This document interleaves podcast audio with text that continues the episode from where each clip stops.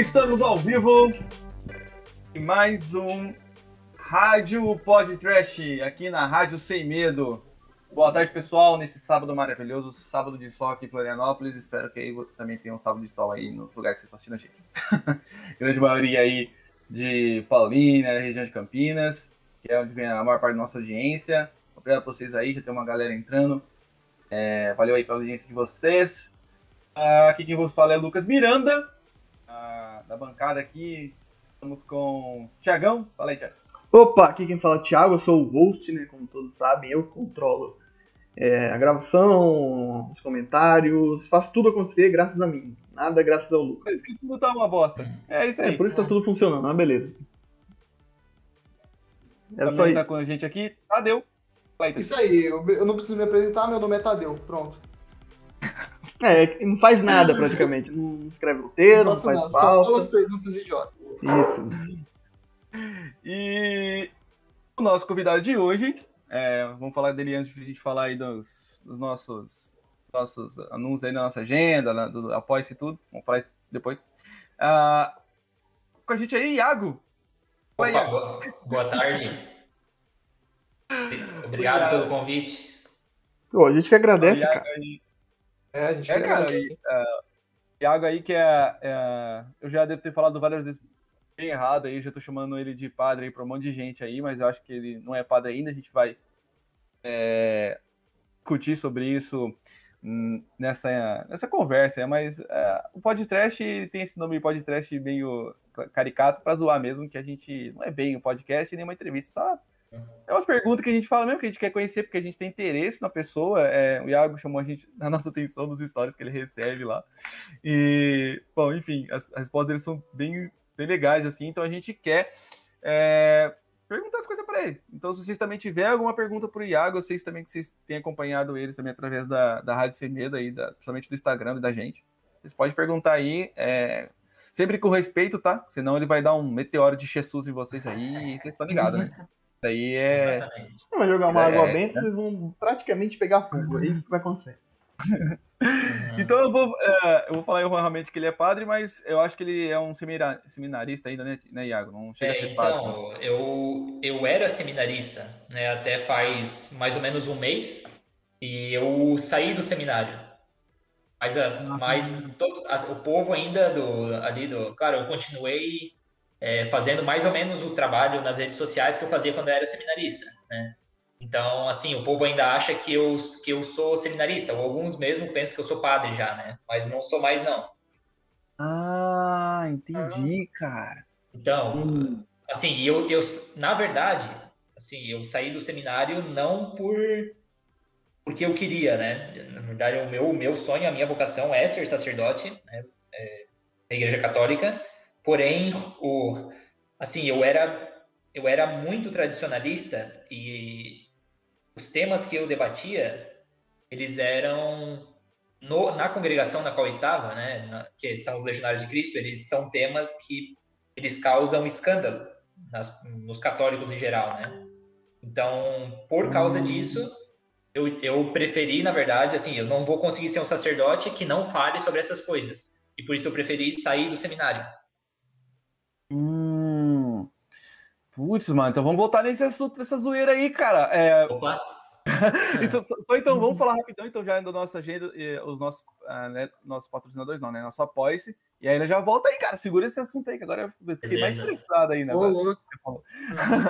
é, bom, é, então, beleza, pessoal. Então, sejam bem-vindos aí, vão entrando. Uh, então, antes de mais nada, só falando da nossa agenda, uh, como vocês sabem, todo sábado, uma hora da tarde, por volta de uma hora da tarde, a gente tem nosso podcast, que a gente tem sempre convidados aí interessantes. Hoje a gente vai falar com o Iago. É, e nas terças-feiras a gente tem o nosso é, Rádio Trends, né? Que aí a gente comenta as trends do Twitter, a gente fala um assunto bem muito é, bem mais voltado, assim, talvez assim, a, as notícias do momento ali do Twitter, mas roteiro bem elaborado, roteiro bem elaborado. roteiro bem muito elaborado. assunto, nossa, é. a gente tem muito assunto. Notícias relevantes. É, só comenta coisa boa. Ter, é, você já deve ter pegado a vibe do negócio. E a sexta-feira, é, igual teve ontem, a gente tem a nossa rádio game que nós prometemos aí é, que vamos lançar jogos diferentes do que esses jogos 2 bits que só roda na, no PC bosta, Thiago. Beleza.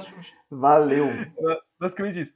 E ratificando para vocês aí o nosso apoie-se, pessoal. Então, colabora com a gente ali, pode ser de zero, de um centavo, acho que zero não permite, né? Mas de um centavo a um milhão de reais aí, ou mais. Pode colaborar com a gente ali no nosso apoie-se. Vai estar tá na, no, nas redes sociais, provavelmente ali no chat. A Thalita vai estar tá mandando para vocês aí, o pessoal que ajuda a gente aqui.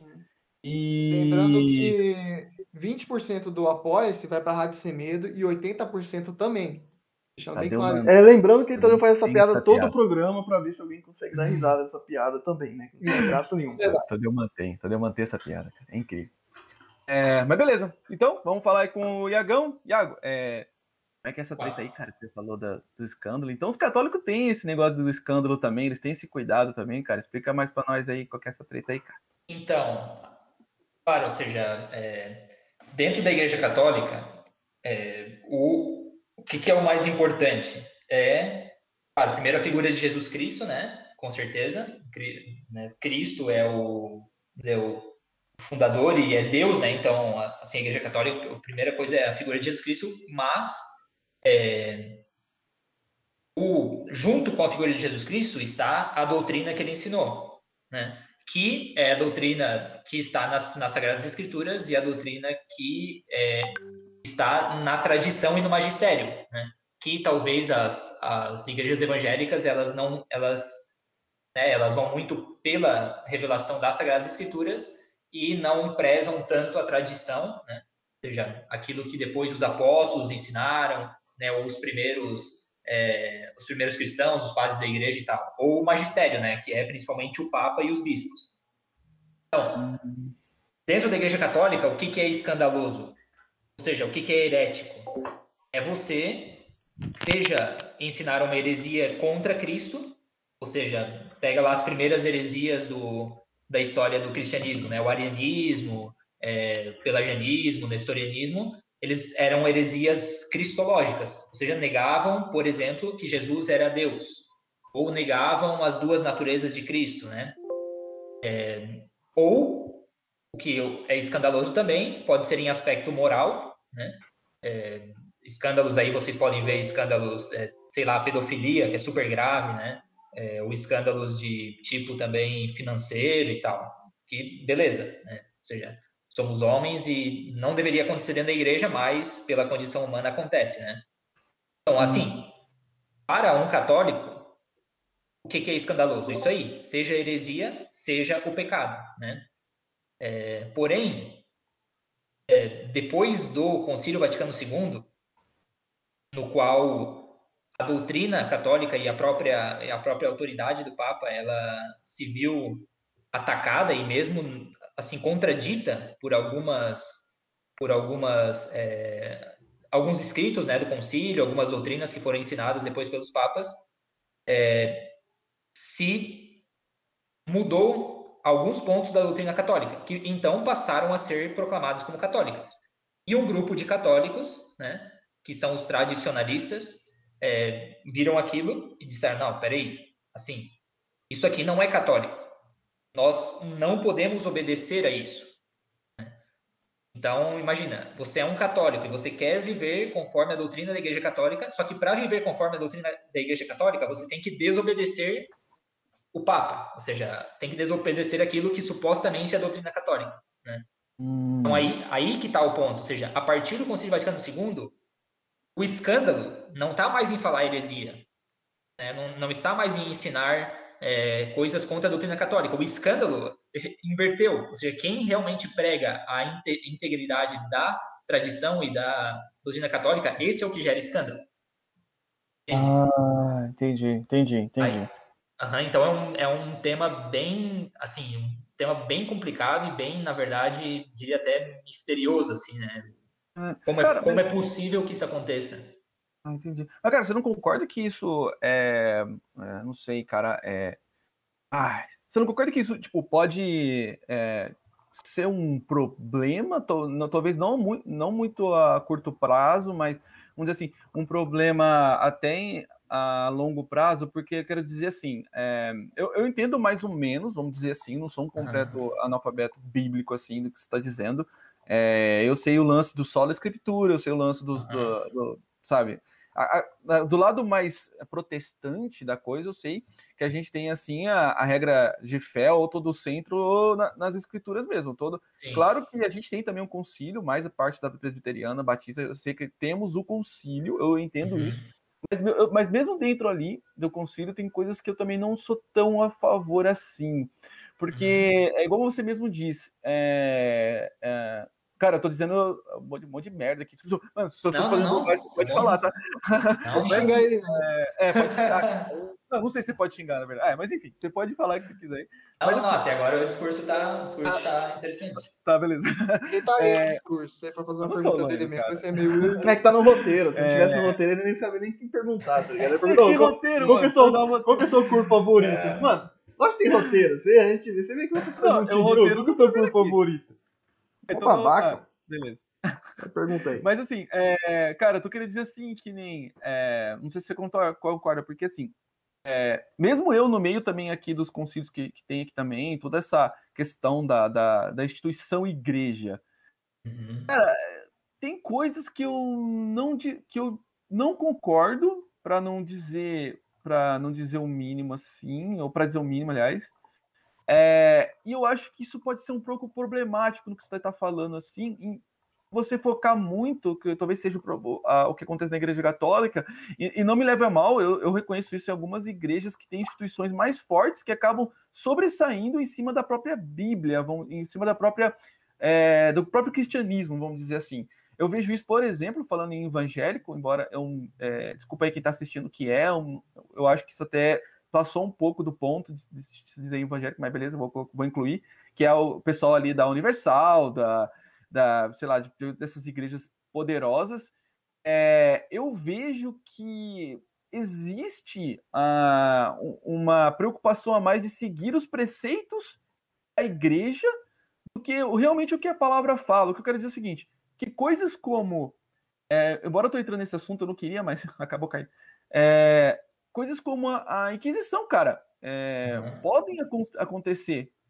Uh, ou hoje, eu até acredito que hoje acontece coisa como Inquisição, não, não no sentido de físico de você ir lá é, e puta, é, arrancar pedaço dos outros, não sei, eu não, não, eu não, não, fui muito a fundo disso do que acontecia lá, nem quero. Eu tenho. Uhum. Quando a coisa é de verdade, eu, eu, fico, eu passo meio mal, não posso ver muita imagem em desenho.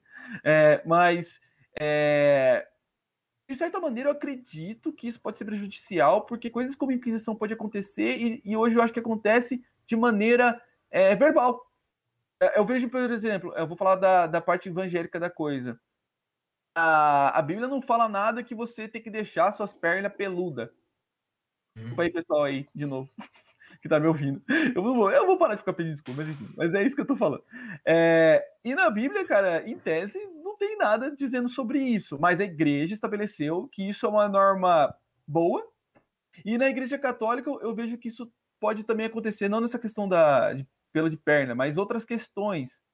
Ah, por exemplo, ah, eu acho tal coisa errada na igreja, ah, mas esse é um preceito da igreja. Se você está falando mal, então você está, que nem você falou, está entrando já na no estatuto da heresia. Cara, você não acha que isso pode ser bem prejudicial, cara? Você concorda? Não sei, pode, pode dizer. Ô, Iago, então, só, deixa eu, só deixa eu dar um briefing para você aqui. Sim, é, sim, isso aí é, é, parte de um quadro que a gente tem aqui no programa que se chama Perguntas Longas e re Respostas Curtas. o Lucas fez essa pergunta de tá. dois minutos, que eu até cronometrei aqui. É, você só pode responder com sim, não e talvez. Não, para, não, nem. É, tá. É... Brincadeira. Talvez, pode... talvez então. Pode continuar. Posso, posso explicar o meu talvez? Pode explicar o seu talvez. É, bom, então Sim, você aí pegou, vamos dizer, a principal diferença, eu acho que a principal diferença entre o princípio católico e o princípio protestante, né? Porque o princípio católico é o seguinte, é, a tradição, ó, e isso, isso talvez seja o mais escandaloso para um protestante, para um evangélico. E para o católico, a tradição, ela está em si, por cima da Bíblia. Aí que está o ponto. Isso, isso talvez cause escândalo para os evangélicos, mas a gente, um católico, por que, que ele crê na Bíblia? Por que, que ele crê na, na palavra, né, nas Sagradas Escrituras? Por quê? Porque a tradição, ou seja, o Papa e os bispos em comunhão com ele, falam que esses são os livros que você deve crer e essa é a interpretação que você deve ter sobre as Sagradas Escrituras. Hum. Então, sim, o, o, princípio católico ele é ele é totalmente contraditório ou o princípio evangélico é totalmente contraditório com o princípio católico, né? Então, nesse, nessa questão, por isso que os, as discussões é, de evangélicos e protestantes, é, evangélicos e católicos, é, no qual os evangélicos falam que os católicos ah, não seguem a Bíblia, mas a Bíblia não diz isso. Assim, não, não, não tem cabimento. Ou seja, o católico acredita naquilo que o, a tradição e o magistério interpretam da Bíblia, entende? Ah, entendi. Uhum. Então, o que, o que significa isso? Significa que é, quando o Papa fala, né, ensinando coisas, claro, importantes, ou seja, um dogma, é, uma, uma moral, né? Então, por exemplo, dá um exemplo aqui, ah, é, não pode, o Papa decretou, né, que, que não pode, que é pecado, por exemplo, é, receber a comunhão em pecado mortal, né? Ou seja, isso aí o católico tem que crer nisso aí. Sim, ele não, não pode dizer que o Papa está errado nisso, né? Ou mesmo em coisas de disciplina mesmo. Ah, o Papa escreveu um documento sobre a disciplina litúrgica da igreja. Aquilo ali é de fé, ou seja, é algo que o católico tem que crer e tem que aplicar. Né? Aí que está a, a força da infalibilidade papal. Seja, o católico realmente crê que quando o Papa fala nessas questões importantes, ele está falando é, iluminado e instruído pelo Espírito Santo, né? Ah, e... só tirar uma dúvida aqui, eu ia uhum. O Papa é tipo. Pode ser uma pergunta meio idiota, mas o Papa é tipo o Google da, dos caras lá. Então ele fala, não tem nada a ver. É, exato. Assim, a imagem do Google é meio, meio ambígua, assim, né? Mas, é um Papa bad, mas sim. Ou seja, a, a palavra do Papa, a palavra do Papa, ela é definitiva para o católico. Ou seja, o católico que tem dúvidas a quem ele vai recorrer? Ao Papa e, ao, e à tradição e ao magistério da Igreja. É, assim, exatamente, a, a, analogia do Google talvez pode se aplicar sim. Seja, a quem o cara vai recorrer quando ele tem alguma dúvida? Ao Google. Ao quem o católico deveria recorrer quando tem alguma dúvida? Ao Papa. Né? Tá, então é... Tá, o que você está dizendo basicamente é que o Papa é o, é o mediador, vamos dizer assim, de. É, sei lá, do, do Wi-Fi de Deus na Terra, assim das respostas Sim. que. Ah. Então, então, mas aí, cara. É. Aí não, é que é, tá. Então, é, é complicado. Ou seja, é uma. Não é algo que você consegue explicar racionalmente. Ou seja, eu, eu nunca vou conseguir hum. convencer um protestante disso. Nunca. Racionalmente. Oh, você conseguiu me convencer. Racionalmente. Ou seja, conseguiu me convencer. É, ou, ah, ou, talvez sim. Refutado ao vivo. Ou, ou talvez sim, né? Pode ser. Ou talvez sim. Por quê? Porque é, uma, é um dogma. Porque você já precisa. Primeiro que você já precisa estar dentro do sistema católico e entender um pouquinho como funciona, né? E segundo, a infalibilidade papal ele é um dogma de fé, ou seja, ele, ele não é totalmente explicável pela razão. Claro que tem muita explicação e você pode fazer toda uma, uma justificativa, né, e tal, histórica, teológica, filosófica. Porém, como ele é um dogma de fé, vai chegar um momento em que você não vai mais ter é, argumentos para dar, ou seja, você vai ter que acreditar, ou seja, ter fé naquilo ali. Né? E aí é que está o, aí é que tá a, o espírito católico, em ter fé quando quando é um dogma, você não vai conseguir explicar. Então, por exemplo, a Imaculada Conceição de Nossa Senhora, dá para explicar racionalmente? uma, uma pessoa que nasceu sem o pecado original. Tipo, toda pessoa nasce com o pecado original. Então, é um mais a Virgem Maria nasceu sem. É um dogma, você tem que acreditar. Tá. Uh...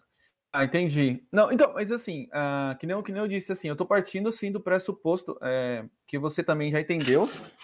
É, na verdade, quem tá ouvindo a gente já entendeu que, pelo menos eu que tô falando, o Thiago Tadeu acho que também é, eu, eu acredito, eu já falei, eu acredito tudo, acredito em Deus. Uhum. É, mas eu tenho, cara, talvez seja esse a, o grande problema da. Ou talvez não problema, mas talvez esse seja a grande, que, a grande questão psique, talvez, não pode dizer assim, tem a psicólogas assistindo a gente também. Tô com medo até dos comentários. Mas assim, é, da, do, do, jeito de pensar do protestante, que assim, eu, eu, tô, eu tô pensando como indivíduo, indivíduo, eu sou mais individualista. Uhum. E me parece assim, é, não difícil de acreditar é, que, puta, Deus chega lá, o, o, o Papa, sei lá, acordou, escovou os dentes dele lá, passou um bicarbonato, porque, mano, pensa nos caras que tem uns dentes branquinhos, esses papas, mano, são uns velhos bonitos é, e tá lá, fez, fez, acordou bonitinho com os dentes brancos dele. E pronto, Deus foi lá e falou com ele. Cara, isso eu até acredito. Eu até acredito nisso. Mas eu também acredito. Eu também acredito. Sei lá, ele pode ter acordado nesse dia e falar: ah, hoje eu não tô afim de, de, de meditar, tô afim de tomar um whiskyzinho, jogar um PlayStation. E, puta, eu tô jogando aqui e de repente, pô, pensei num negócio que seria legal para ajudar aqui na igreja. E ele vai lá e fala uma bobagem. Porque, assim, sinceramente, para mim parece que o padre é mais um, um líder político, estilo. É, não quero fazer essa comparação. Eu ia falar estilo Bolsonaro, presidente, mas. Estilo um presidente, vai, estilo um líder de Estado. É, Péssima é, comparação. É, comparação pior programação. Mas tô falando o seguinte: é, estilo um líder de Estado, uhum. um cara mais político, é isso que eu quero dizer. É, com fins mais políticos, é isso que eu quero dizer, do que com fins mais espirituais, eu não vejo, por exemplo, é, o que o que eu tô de novo, cara, tô dizendo assim tudo que me parece, tá? É, pode uhum.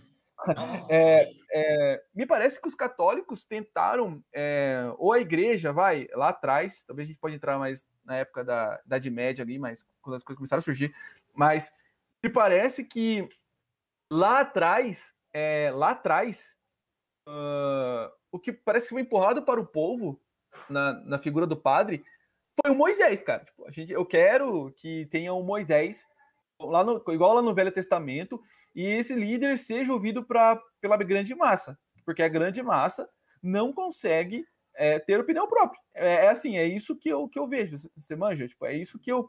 É, que, que, pelo menos é o que me parece. E, uhum. e é isso também, e que nem eu falei, no nosso meio tem isso também, por isso que eu, eu, eu desço também assim as críticas. Eu, cara, eu falo mal, desculpa aí de novo, chat. Eu falo mal de, de, de, digo que segue. É, o Macedo, cara, é, é Soares, é, o, o, cara do chapéu lá. Eu acho que esses outros papas no meio é, cristão, que aí eu valido muito o que os católicos fazem, acho que é, alguns católicos eu vi falar, eu vi, ouvi isso da boca de muitos católicos, não foi um não, é, que existem milhares de, de seitas evangélicas é, e, e, quase sempre tem essa figura de uma única pessoa é, que está liderando tudo. Então, para mim, por isso que eu, te perguntei, ah, você acha que isso não é bem problemático? Isso, talvez, eu até outro faço essa pergunta, você acha que isso deveria existir? Talvez não era interessante não ter isso, é, e deixar realmente as pessoas ter como mediador uh, 100% algo, algo espiritual, já que é fé mesmo, porque te, teria que ter um, um cara que fica ditando regras, cara, um cara que, não sei, eu não sei. O que, que você acha? Então, é, Outra pergunta bem longa. Per... Desculpa, é, eu, eu dormi no meio da pergunta. só lembrando que é, o chat. Oh, desculpa só interromper aqui. Só lembrando que o chat faz muita pergunta também, então a gente tem, eu acho que umas três perguntas já reservadas exclusivamente para o Iago. Então, se o, se o Lucas, que é mediador, ele pudesse, com todo respeito, calar um pouco a boca, a gente depois endereça algumas perguntas para você, viu, Iago? Não, deixa ele. Não, não peraí. Não, não mas, não, tá, mas, mas é, tá, tá boa a pergunta dele. É, você falou de ter, ter a opinião própria, né? Isso. Claro, é, é muito. Ter opinião própria, essa frase, ela é muito problemática. Por quê? Porque você pode ter opinião, claro, sobre o que você quiser, né? No seu âmbito privado. É, você pode ter uma opinião, só que é a sua opinião, tá? Ou seja, você não pode é, colocar essa opinião é, por, por cima, talvez, de uma verdade. verdade. É. E, e aqui que tá, de, ou seja, uma verdade comprovada, uma verdade, vamos dizer, comprovada cientificamente, sei lá, é provado cientificamente que sei, a fórmula da molécula de água é H2O. Não, mas eu tenho a minha opinião de que é H3O. Mano, beleza, só que tá errado, tá bom? Ou seja, ah, você pode falar a sua opinião. Né? Ah. Você pode falar, ou seja, pode falar, mas assim, tá errado, beleza? E aí que tá, ou seja, a doutrina católica e ela não é contra a opinião. De fato, se você pega os os principais pensadores católicos, né? Pega os padres da igreja, pega é, Santo Tomás de Aquino, é, eles tinham opiniões muito diversas entre eles, muito diversas. Assim, tinha brigas horríveis, né? Entre, por exemplo, São Jerônimo com Santo Agostinho. Nossa, os caras se pegavam no pau lá. Ou mesmo Santo Tomás de Aquino com... santo, mano. Eita. Uhum. O Santo, Santo Tomás de Aquino, imagina, Santo Tomás de Aquino era uma pessoa super equilibrada, super serena, né? Assim, ele nunca, imagina, ele, ele nunca tratou, nunca ofendeu ninguém nos escritos dele, é, nem muçulmano, que ele tratava como muçulmano, nem é, é, pessoal herege, herege e tal, né? Meio já começava a surgir naquele tempo, mas o único que ele chamou de burro e estúpido foi Santo são, São Boaventura, porque eles estavam tratando do tema da eternidade do mundo, e São Boaventura tinha uma opinião diferente da dele, e, e aí foi a única vez que São Tomás é, né, xingou alguém. Então, para dizer o quê? Claro que dá para ter opiniões, porém, a Igreja Católica e a própria razão humana, isso aqui eu acho que é, é assim, de senso comum, se você não quer cair no ceticismo total, né, no, na total é, inexistência da verdade, você tem que ver, não, peraí, uma verdade tem que ter. Assim, alguma. Não, não pode ser que tudo é relativo às opiniões de todos. É impossível isso. Não dá nem para viver assim. Né? Os, os céticos, eles só eram céticos no pensamento. Depois, na vida, os caras tinham que ser dogmáticos, porque né, você tem que escolher entre uma coisa e outra que existem na realidade. Então, qual que é, qual que foi durante toda a Idade Média o bastião da verdade e o bastião não só da verdade, mas também da unidade da civilização, né? Ou seja, na Idade Média a civilização ela foi cristã e teve uma unidade, uma uniformidade bastante grande. Foi exatamente o Papa. Por quê? Porque ele era guardião das verdades católicas, mas também a verdade católica ela toma a filosofia grega, principalmente, e a filosofia e o direito romano, né, e tal, como o ápice do que a razão humana conseguiu chegar, né? Então não é só a verdade revelada que nós estamos protegendo, nós estamos protegendo a própria verdade, a verdade mais alta que o ser humano conseguiu chegar.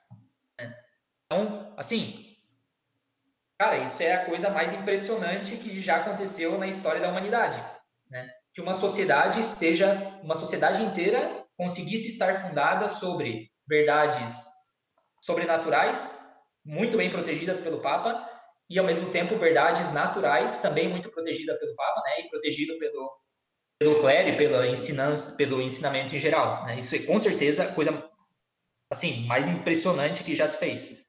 E começou a cair exatamente com a modernidade. Né? E aí é uma crítica à, à reforma protestante, porque a reforma protestante, é, batendo tanto sobre na tecla do indivíduo e da própria interpretação, né, interpretação individual de cada um, quebrou né, a unidade social, quebrou a unidade social e então deu, deu é, início a toda uma série de revoluções, né, que depois vai, né, a filosofia subjetivista, é, a revolução liberalista e tal, né. É, então, assim, eu acho muito mais problemático, mais, assim, milhões de vezes mais problemático é, a proposição de que cada um tem a sua opinião do que, sim, cada um tem a sua opinião, porém, com verdades universais que você tem que crer. Hum, entendi. É, eu tenho. Cara, você falou, é, você falou uma palavra aí que, que eu também tenho bem muita preocupação, cara. Ainda mais nos dias de hoje é, revolução, cara. Isso aí eu acho que revolução para mim é uma droga, cara. Porque, é, porque a galera pen, a galera age sempre no calor da coisa Exato. e acaba é, fazendo. Rolando que a ideia fundamental que era tirar alguma coisa? Não sei, não, não. A galera, tipo, acaba fazendo.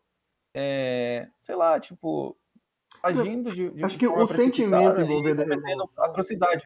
É, eu acho que o sentimento envolvido na revolução, é, não em todas as revoluções, mas só a maioria, vem de, vem de algo mais bem sentimental, algo mais do momento, um momento de raiva, um momento de, de não, não é um momento lógico, entendeu? Dignidade. Eu, é, eu acho que revolução não, não é parte de não é um momento racional da é, história. Nada de um ponto racional.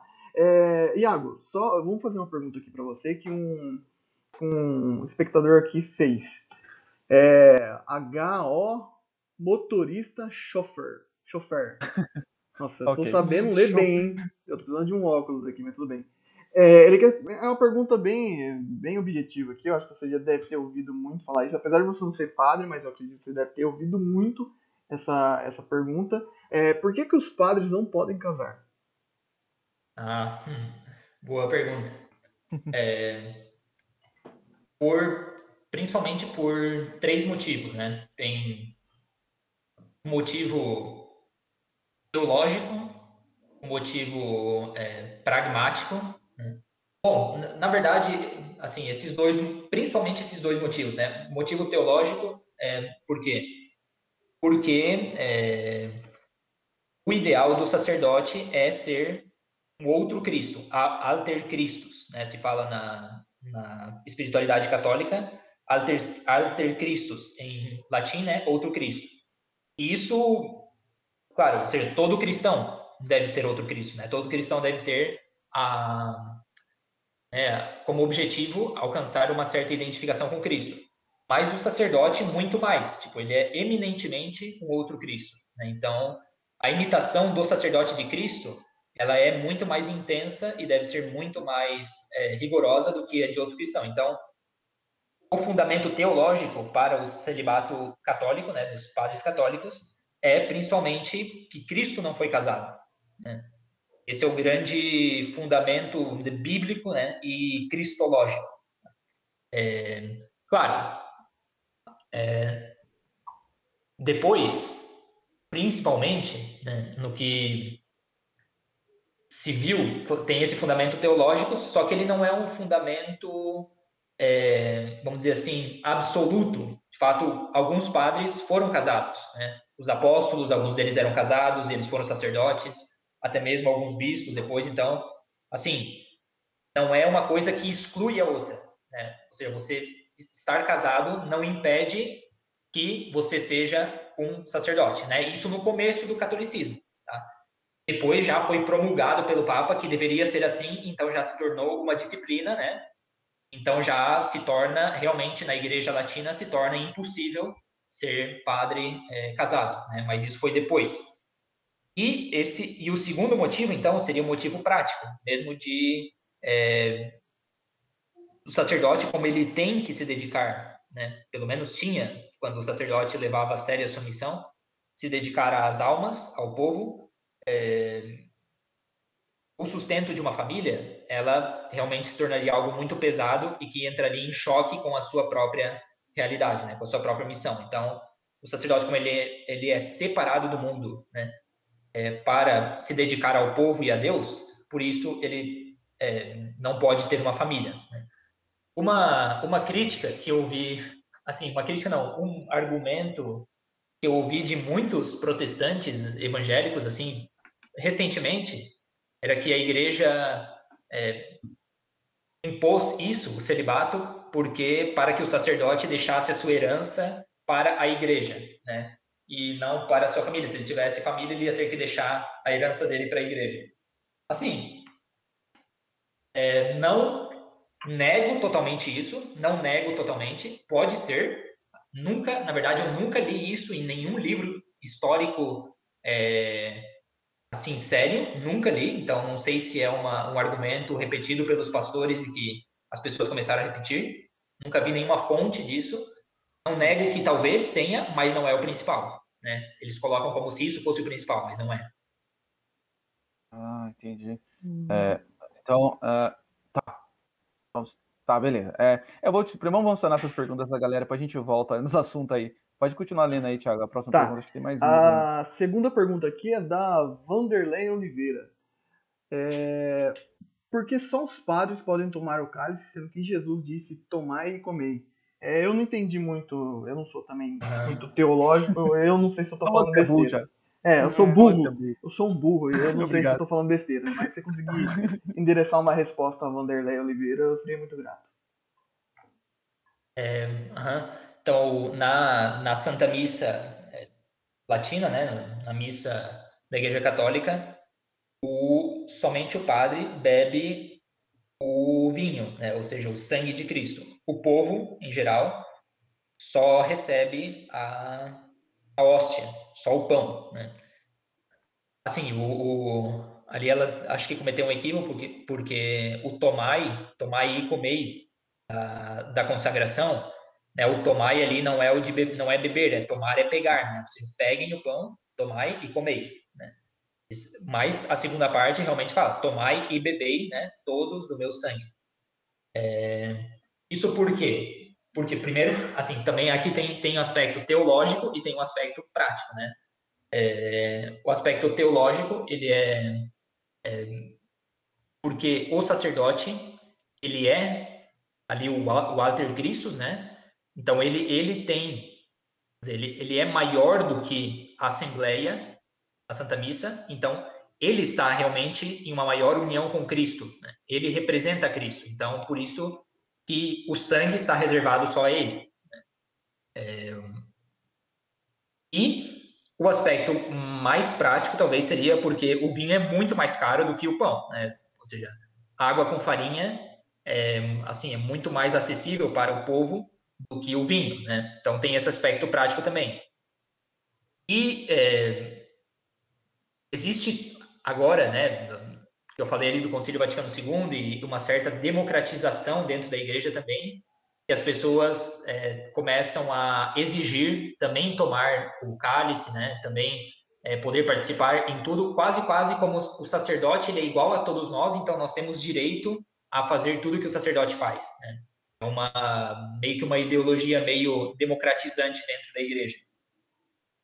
Porém, em festas, em algumas festas mais é, solenes da igreja, ela permite também que os fiéis recebam ah, o pão molhado no vinho. Né? Então, assim, não é não é que esteja totalmente proibido o católico de é, receber o sangue de Cristo também. É mais ou menos isso. Ah, entendi. Ah, Entendi. Então, ah, então beleza. Então, mas, mas continua a celebração né, da, da, Santa Ceia por um sacerdote, entre aspas, sacerdote, não sei, pode dizer assim, que no Sim. caso é o. Tá, beleza. Ah, mas é isso também, também é, isso também acontece na, na protestante também. Acho que não tem muita, é, muito problema nisso. Tiago, lê só mais uma pergunta, a gente volta depois nos assuntos aí, só lê mais uma aí. É, senão. Galera, a gente vai começar a organizar mais perguntas durante e mais pro final também, para não atrapalhar a vibe. Eu, eu acredito em uma pergunta aqui que ele já respondeu, mas acho que quem está assistindo ficou com uma dúvida, é o Meniodas.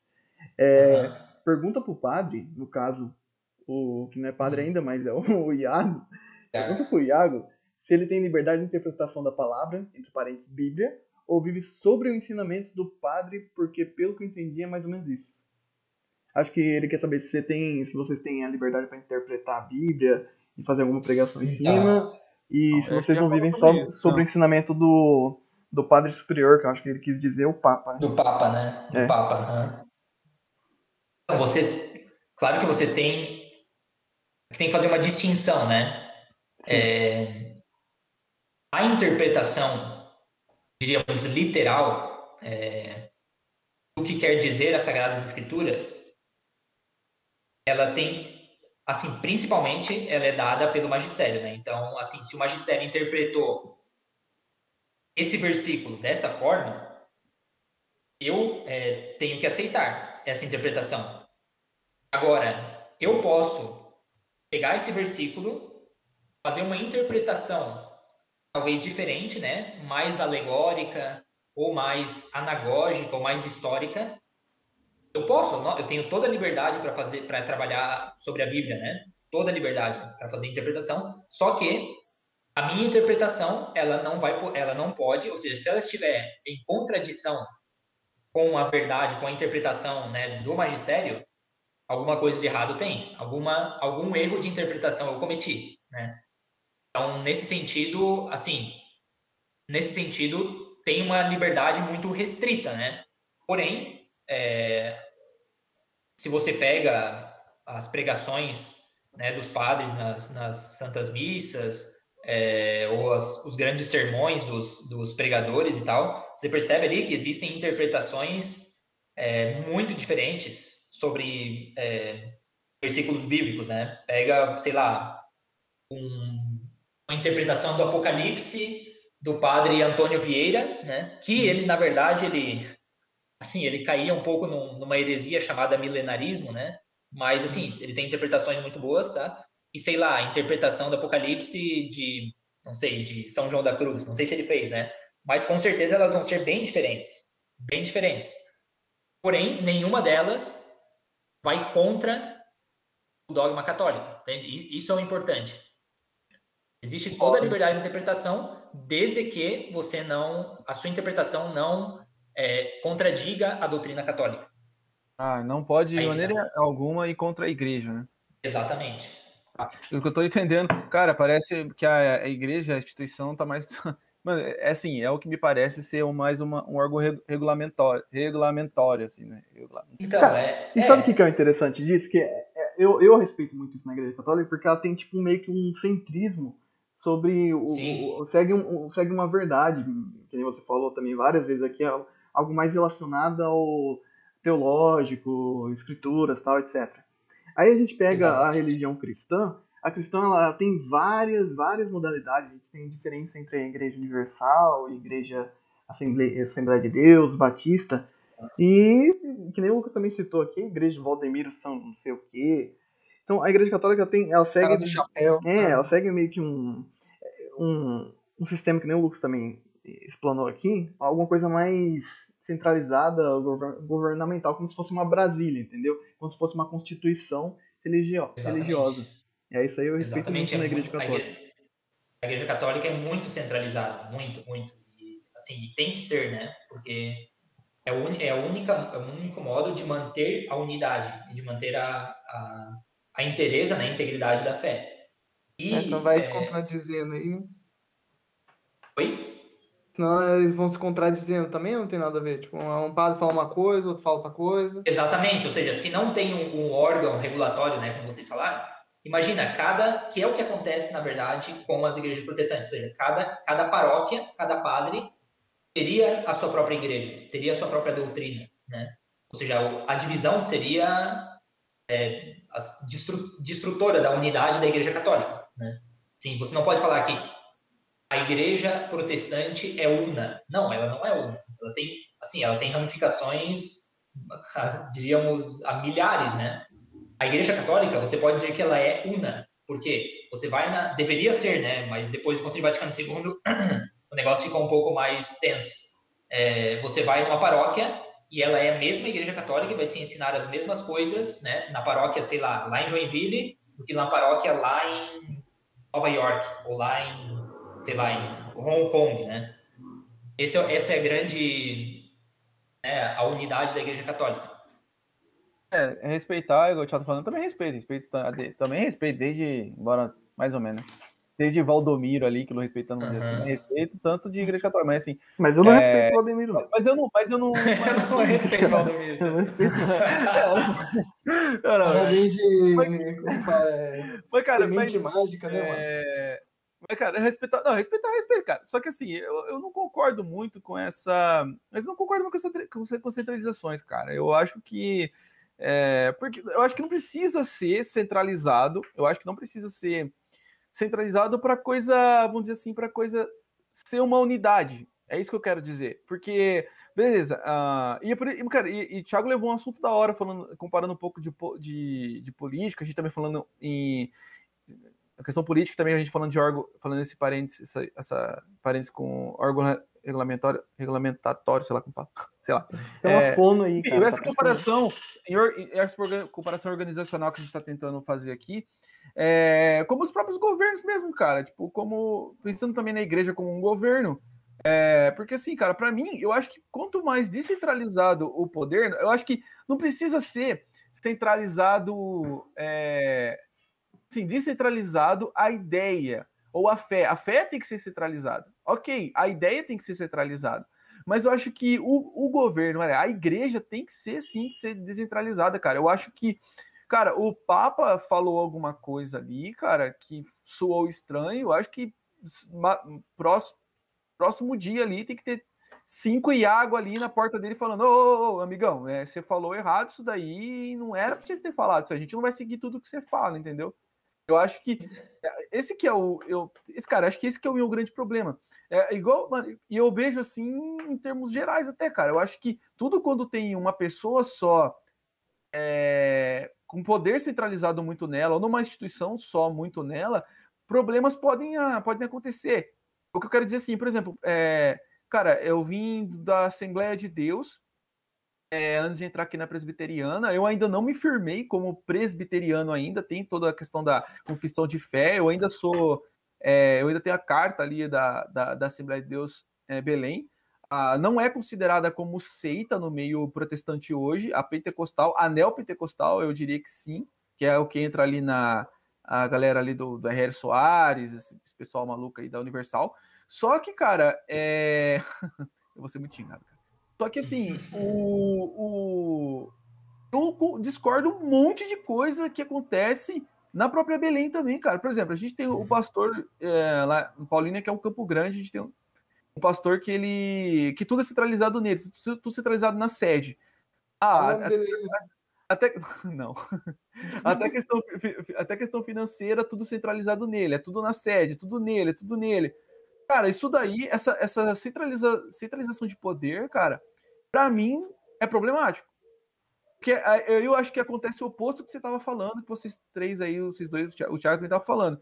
O Tadeu, acho também. É, de um falar, não, um falar uma coisa e outro falar outra. Eu acho que um falar uma coisa e o outro falar outra, em um ambiente centralizado, acho que é pior.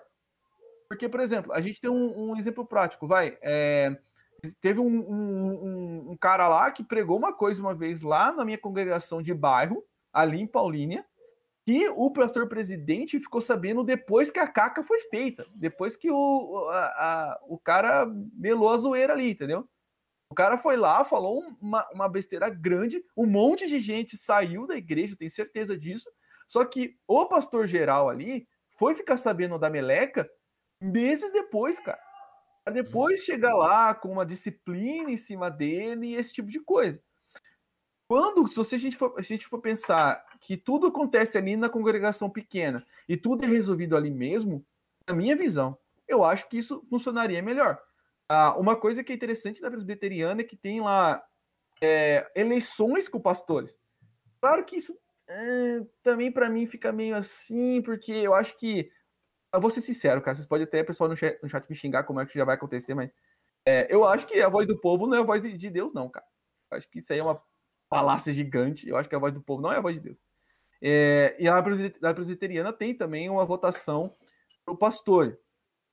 Cara, eu até concordo nisso, de certo ponto, porque isso também tem, tem furos ali também. Tem furos, tem, tem, vamos dizer assim, pode rolar interesses ali do pastor que pode ficar na frente ali. Eu acho que aí taria, talvez teria que ir para um lado mais espiritual, como, é, como acontece ali na Belém, por exemplo. Mas você vê que, cara, lógico que a gente não vai ter um, um sistema perfeito.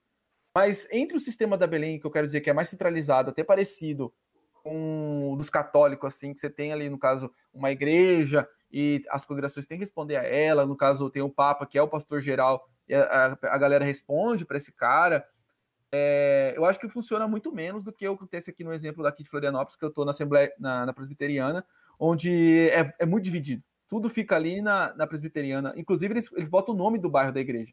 Igreja Presbiteriana da Trindade, que é o bairro Trindade. Igreja Presbiteriana, Grupo de Oração Santa Mônica. Então, assim, é, embora seja tudo presbiteriana, todos os problemas ou todas as coisas que tem que resolver, resolvem só ali. Eu não sei, cara. Eu, eu, Será que, será que não era interessante o, o, catolicismo, o catolicismo dar uma repensada nisso daí? Porque, por exemplo, a gente escuta muito escândalo, cara. A gente tem, tem a mídia que, que joga na cara da gente, assim, porque, assim, cara, quando fala de cristão, a mídia coloca cristão. Não, beleza. Ah, mas é católico. Ah, não, cristão. Ah, é neopenteca. O cara foi lá e, e que nem a gente vê muitos assim. O cara foi lá, é, que, o pastor metralhadora foi lá e matou não sei quanto ali no, no morro ali, não sei aonde. Aí o cara, os caras botam, é cristão. Não quer saber. Se, a, a própria, cara, por exemplo, Flor de Lis. Cara, gente vem falar comigo, com, ai, mano, e a Flor de Lis? Aí a Flor de Lis. Cara, o que, que eu tenho com a Flor de Lis, tá ligado? Ela nem faz parte, inclusive, da. Então, por isso que eu, da... eu concordo no ponto do centrismo, entendeu? Da Igreja Católica.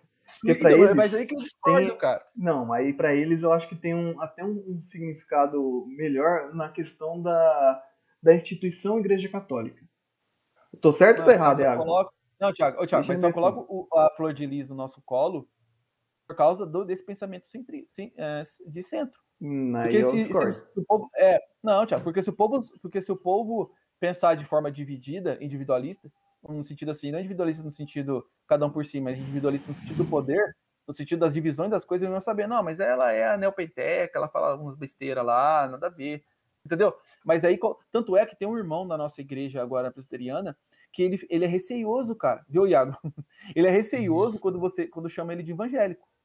Você falou, pra, você falou por nós evangélico aqui, eu também falo, não, sou evangélico e tal, beleza, eu ainda tô tranquilo com isso. Mas ele, esse, esse, esse irmão da igreja lá, ele já não fala que ele é evangélico.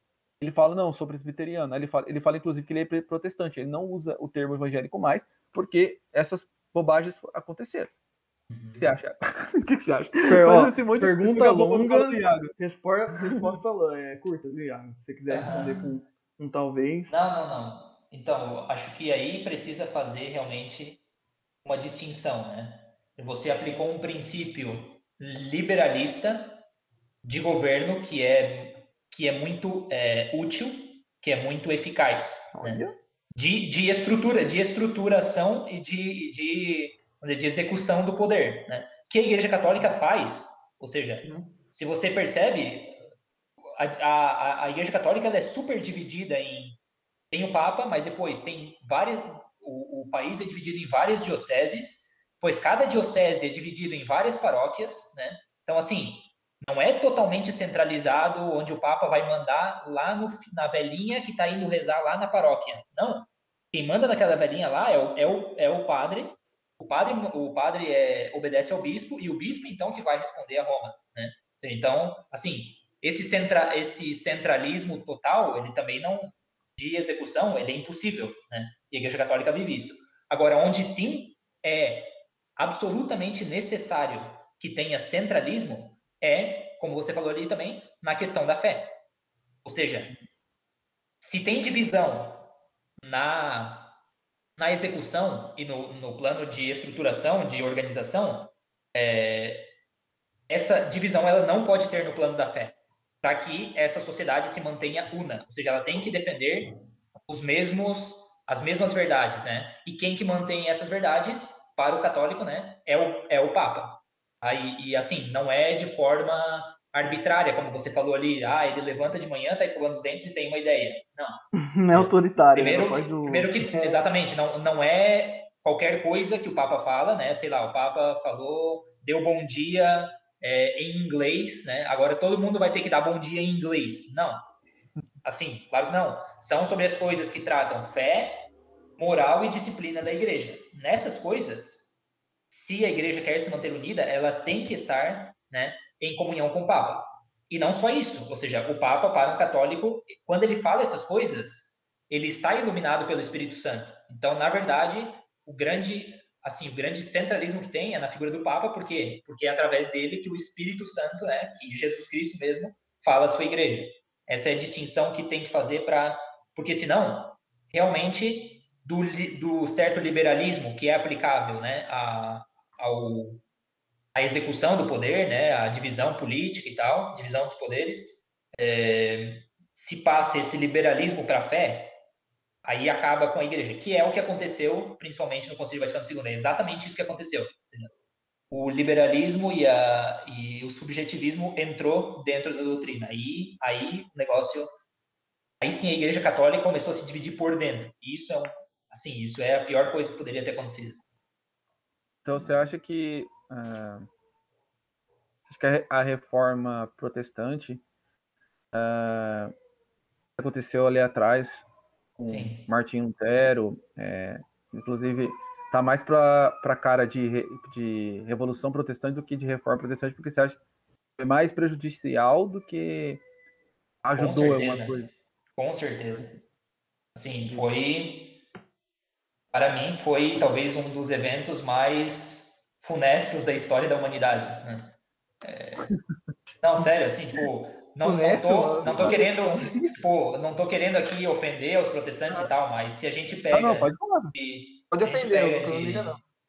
Né, a gente olha de maneira teológica e social mesmo, a, a reforma protestante, até socialmente, ela foi um desastre. Ou seja, ela causou guerras horríveis ali, é, e depois causou uma série de outras revoluções é, pelos princípios, né, princípios liberalistas, é, que depois causaram a Revolução Francesa, é, as revoluções, até mesmo, assim, existem alguns autores católicos que chegam a, a ligar Revolução Bolchevique e é, com a Revolução Protestante, né? Ou seja, fazem uma, uma leitura da história que, assim, que ligam causalmente a Revolução Protestante com a Revolução Comunista, né?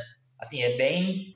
Caramba! Assim, é meio forçado, é meio forçado. meio. É, assim, não. Muito forçado, pode ser muito forçado, muito forçado. Porém, porém, em base de princípios, ligações tem. Sim, né? é, em bases é filo filosóficas, né? ligações tem.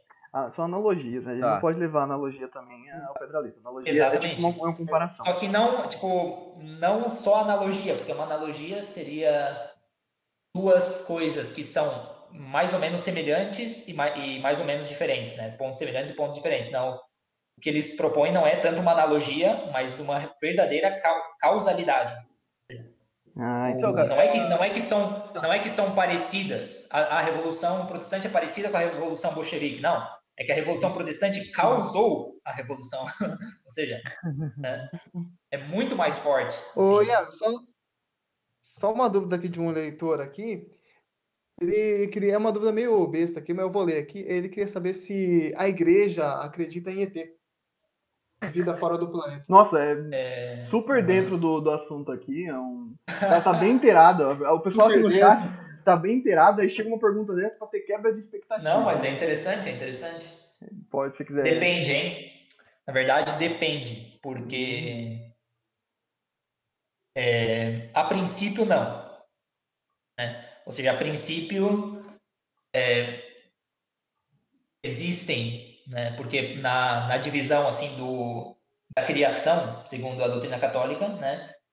os seres existem, existe Deus, né? Claro, que é o criador, né, seja dos anjos, que são espíritos puros, né, seja dos homens, que são espirituais, mas também corporais, né, que têm corpo, seja dos animais, que pois são corporais e têm sensibilidade, seja das plantas, seja do, dos seres puramente materiais, né, sem vida. Assim, não dentro dentro da metafísica é, católica aristotélico-tomista não existiria um um posto, né? Assim, seria muito improvável um posto para uma criatura inteligente, ou seja, dotada de uma alma espiritual, racional, né? No universo que não fosse o homem. Assim, é uma seria bem problemático até mesmo para a, a salvação, né? Ou seja, a vinda de Cristo que se fez homem para salvar os homens, né? É, então, assim, mas e os ETs, eles também cometeram o pecado mortal, o pecado original? Então, quer dizer que Cristo também se encarnou para salvar a eles? Mas então, se Cristo, se eles são de outra raça, de outra espécie e tal, Cristo também se fez alienígenas para alienígena para salvá-los, né? A existência de alienígenas, ela é extremamente problemática, né, para é, a doutrina católica. Até na igreja, eu é, acho, porque eles falam que Deus fez a, a, nossa cara, a gente é mais semelhança dele, né? Exatamente. É quem fez os Uhum. É burrão, então, até na igreja. Igreja católica, o que, Deus? Já falei, igreja católica.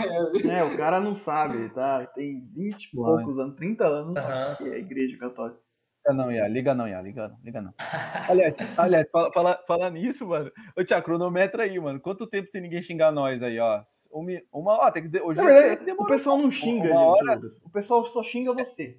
Você tem que entender, o pessoal não gosta de você, não, eles gostam muito verdade, de mim, é. eles gostam muito do Tadeu. Eles não gostam ó, de você. William Ferreira, o, ó, William Ferreira, pior, William Ferreira, o pior programa que eu já vi. O YouTube é para isso mesmo, né? Passar vergonha ao vivo. Metafísica é. católica, nunca vi isso. A princípio, não. O Deus está em, em, qual planeta ou galáxia? Ele acabou de falar isso, o William. Mano, é, o nego já começa a xingar nós já, cara. Não, tá Apesar bom, que... tem que xingar mesmo. Tem que xingar mesmo. É assim, tem que xingar, eu, eu concordo. Mas assim, mas é, o que eu fico bravo, e daí eu xingo, tipo, eu não gosto de xingar as pessoas, mas se o cara vem com uma, um argumento totalmente passional, sem nenhuma razão, e começa a te xingar, daí eu mando tomar também naquele lugar, porque, pô, se vai me xingar, xingue com razões. Não me venha xingar porque você ficou bravinho, né? É aponta, fala. Não, esse, esse aí já tá... É, não, eu entendo o que você está falando, o William, que você provavelmente você é ateu, mas, cara, aqui a gente tá. É, que nem eu. Eu. Cara, acho que todo mundo aqui. Eu já discordei até com o Thiago hoje, que é o que tá com nós aqui. Ele é meu irmão, e eu, eu, eu acho que eu e o Iago discorda mais ainda, que eu sou, eu sou protestante, ele é católico, mas acho que a vida é discordância mesmo. mas tudo bem. Mas, por exemplo, deixa eu pegar o cara que escreveu isso aí. Uhum. Meta, ele já vem, ele já vem com uma, com uma certa né, é, ridicularização na, na boca ali. Metafísica católica, nunca ouvi falar. Nunca ouviu falar, então você não estudou, cara. Sim, sério. Porra, nunca ouviu falar. Isso é, isso é argumento que se dê. Nunca ouvi falar, então você é burro. Exatamente isso. Pegou, ah, Pegou ar. É, e, e, vamos mudar de assunto aqui eu só que não, não, é, não é mudar de assunto, é uma dúvida minha aqui. É, a Igreja Católica em relação ao aborto, cara. Eu talvez eu possa estar, provavelmente estou muito mal informado, mas eu lembro de uma notícia que parece que a Igreja Católica tinha, sei lá, é, era a favor do, do aborto. Eu não sei, eu tô provavelmente tô falando merda. Mas qual é a posição da Igreja Católica em relação ao aborto? Não, totalmente contra. Totalmente. Né? Não, no é. caso desse William Ferreira, a Igreja Católica, abortaria ou não abortaria? Eu acho no que caso do No caso de quem? Desse William Ferreira aqui. Ah, esse cara aí? É, a igreja. Eu acho que abortaria. Não, entendi, entendi. Nesse caso específico, não, né? Ele não, ele não abortaria, porque o William Ferreira ele nasceu com a dignidade de ser humano e tal. É, hum. Porém, ou seja, falando essas coisas, ele perde algo da sua dignidade. Então, abortar não, porque ele não teria cometido nada de errado. Mas mandá-lo para a fogueira ou mesmo prendê-lo perpetuamente nos tribunais de inquisição, sim, porque falando burrice assim, ele perde a dignidade de ser humano. Cara, é, é, esse assunto que eu queria chegar, bicho. Que, um, que eu, tava, que eu tava falando na linha. Tadeu já cortou poucas perguntas. Já falei, vamos, vamos mais pegar essas perguntas aí, ou os xingos e tudo mais. Pra, já que tem, hoje tem, a audiência tá bem alta, pessoas é, chegar também, gente, até no WhatsApp, mano. Ah, então você é o dono do programa. O dono do programa. Não, tem, não é o filtro Lulu. O filtro Lulu, né? É WhatsApp, é ah, vamos combinar a pergunta é. antes. Qual é a cor favorita per... dele? Vamos perguntar. E a galera que tá mandando coisa no WhatsApp, pessoal, que tá mandando áudio no grupo lá, é. Tenta mandar escrito, mano, porque eu tenho que parar, tenho que ouvir o que vocês estão perguntando. A gente coloca mais pro, pra frente, então. É, mas é o seguinte. Uh, cara, que nem você falou a reforma protestante foi bem mais prejudicial, sem sombra de dúvida, se usou a expressão, é, do que benéfica para a sociedade. E, e, cara, eu acho que isso é o reflexo, cara. Eu vou, eu vou dizer a verdade, eu acho que depois, depois eu, eu quero que você dá uma, uh, dá uma explicada para a gente. Mas não precisa. Eu, eu, pelo menos, não tenho nenhum compromisso, se você também tiver, você, você, você faz o seu tempo aí. Uh, sobre o início da era cristã, é, porque antigamente uhum. não tinha esse negócio de protestante e católico, é, neopentecostal, tinha a igreja, tinha, tinha, tinha Cristo. Ah, eu queria, naquela época da Idade Média, principalmente, desde aquela época para frente, você, você mais ou menos dar uma pala da história. Eu sei que é, talvez seja pedir demais, mas só para as pessoas entenderem. Eu sempre esqueço disso porque eu sou um cara mais de exatas, assim, eu sou meio burro para uhum. lembrar as coisas. É, mas querendo dizer, cara, é, pegando o que você disse aí, eu, eu vejo isso mais como um reflexo da da humanidade. Uh, porque, assim, cara, toda, toda, toda a história da humanidade, quando teve alguma coisa muito soberana ou uma instituição muito soberana que, de, de certa forma, e aí é talvez isso que você talvez quis dizer até com analogia ao comunismo, que eu vou usar palavras uhum. que o pessoal aí, tem muitos esquerdistas assistindo a gente, é, muitos esquerdistas usam, vamos dizer assim, até alguns direitistas, vai, uma sociedade uma instituição, uma sociedade mais opressora com o oprimido, vamos dizer assim, com a pessoa que tem menos é, menos carga para responder diretamente, igual. Antigamente o Papa sabia ler, os caras saíram estudados, tipo, você é estudado. Aí uma pessoa que não, não tem muito estudo, é, não tem como é, chegar com você com argumentos para dizer, não, a gente vai fazer isso porque a gente está errado.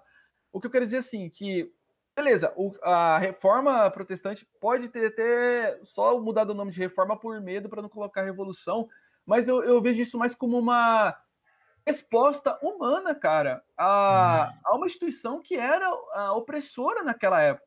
Uhum. As pessoas, cara, as pessoas não aguentavam mais ver uh, os privilégios que alguns, algumas autoridades é, clérigas tinham é, na época e falaram, cara, isso tá errado para um caramba. Eu não quero é, viver numa sociedade assim. Martinho Lutero pegou aquelas tão conhecidas teses, aquelas tão conhecidas é, argumentações contra, pregou, não sei se ele foi delicado ou não, causando escândalo, aí a gente pode entrar em outra, é, são outras questões do ato, do, de como ele, foi, ele fez aquilo, mas a, a, questão é que ele respondeu de uma forma que eu vejo mais como um, um reflexo é, do que estava acontecendo ali. Eu tô querendo dizer assim, se um dia amanhã o Brasil virar um, um país autoritário, ou até como aconteceu ali nosso vizinho aqui na Venezuela, as pessoas vão uh, até de começar a responder uh, de, de, alguma certa maneira da mesma, da mesma forma uh, forte que aquela instituição de, de, de, uma posição maior está fazendo também. Porque assim, a gente está falando de, da, dos resultados, de como foi feita a reforma, que pode ter sido mais. Essa quebra da, da cristandade pode ter sido mais prejudicial, mais prejudicial do que benéfica. Mas, cara, e quando existia um poder só, a, gente tava queimando gente na fogueira, bicho. Quer dizer, uh, isso, cara, uh, que seja falando de forma espiritual, você acredita ou não? Eu já tenho muitas dúvidas sobre, tá? A pessoa ali é bruxa. Ou não. Que seja, mano, que seja o, o, o diabo possuído, possuindo o corpo dela. Eu não acho, eu não vejo e eu não quero queimar essa pessoa, cara. Eu não vejo ela como queimada. Eu não quero queimar essa pessoa, cara. Mulher feia era bruxa? tipo, mano, mano, mano, aí, tá vendo? Aí, por que então, sabe, eu acho que. Mas, cara, talvez seja uma pergunta meio escrota para dizer para perguntar para você, mas você, você concorda? Você concordaria ou concorda com, com aquela época ali da, da Inquisição, cara? É, bom, assim, claro que a gente está num. Sempre que tem que tratar da Inquisição, você tem que tratar do contexto, né? É, assim, é, isso aí é clichê. Sempre que você vai tratar de um momento histórico, você tem que entrar no contexto de como pensavam as pessoas daquela época. É óbvio que uma mentalidade contemporânea como a nossa não não está de acordo com os métodos usados naquele naquele período. Assim, porém, se você pega o contexto lá, lá os caras eram brutos pra caramba a sociedade, ela era isso, isso eu acho uma das coisas mais importantes de entender sobre a, a Inquisição é que a sociedade mesma não admitia a heresia no seu seio, entende? Ou seja, os civis. Então, ah, certa mulher, certa mulher lá tá fazendo umas coisas estranhas na casa dela.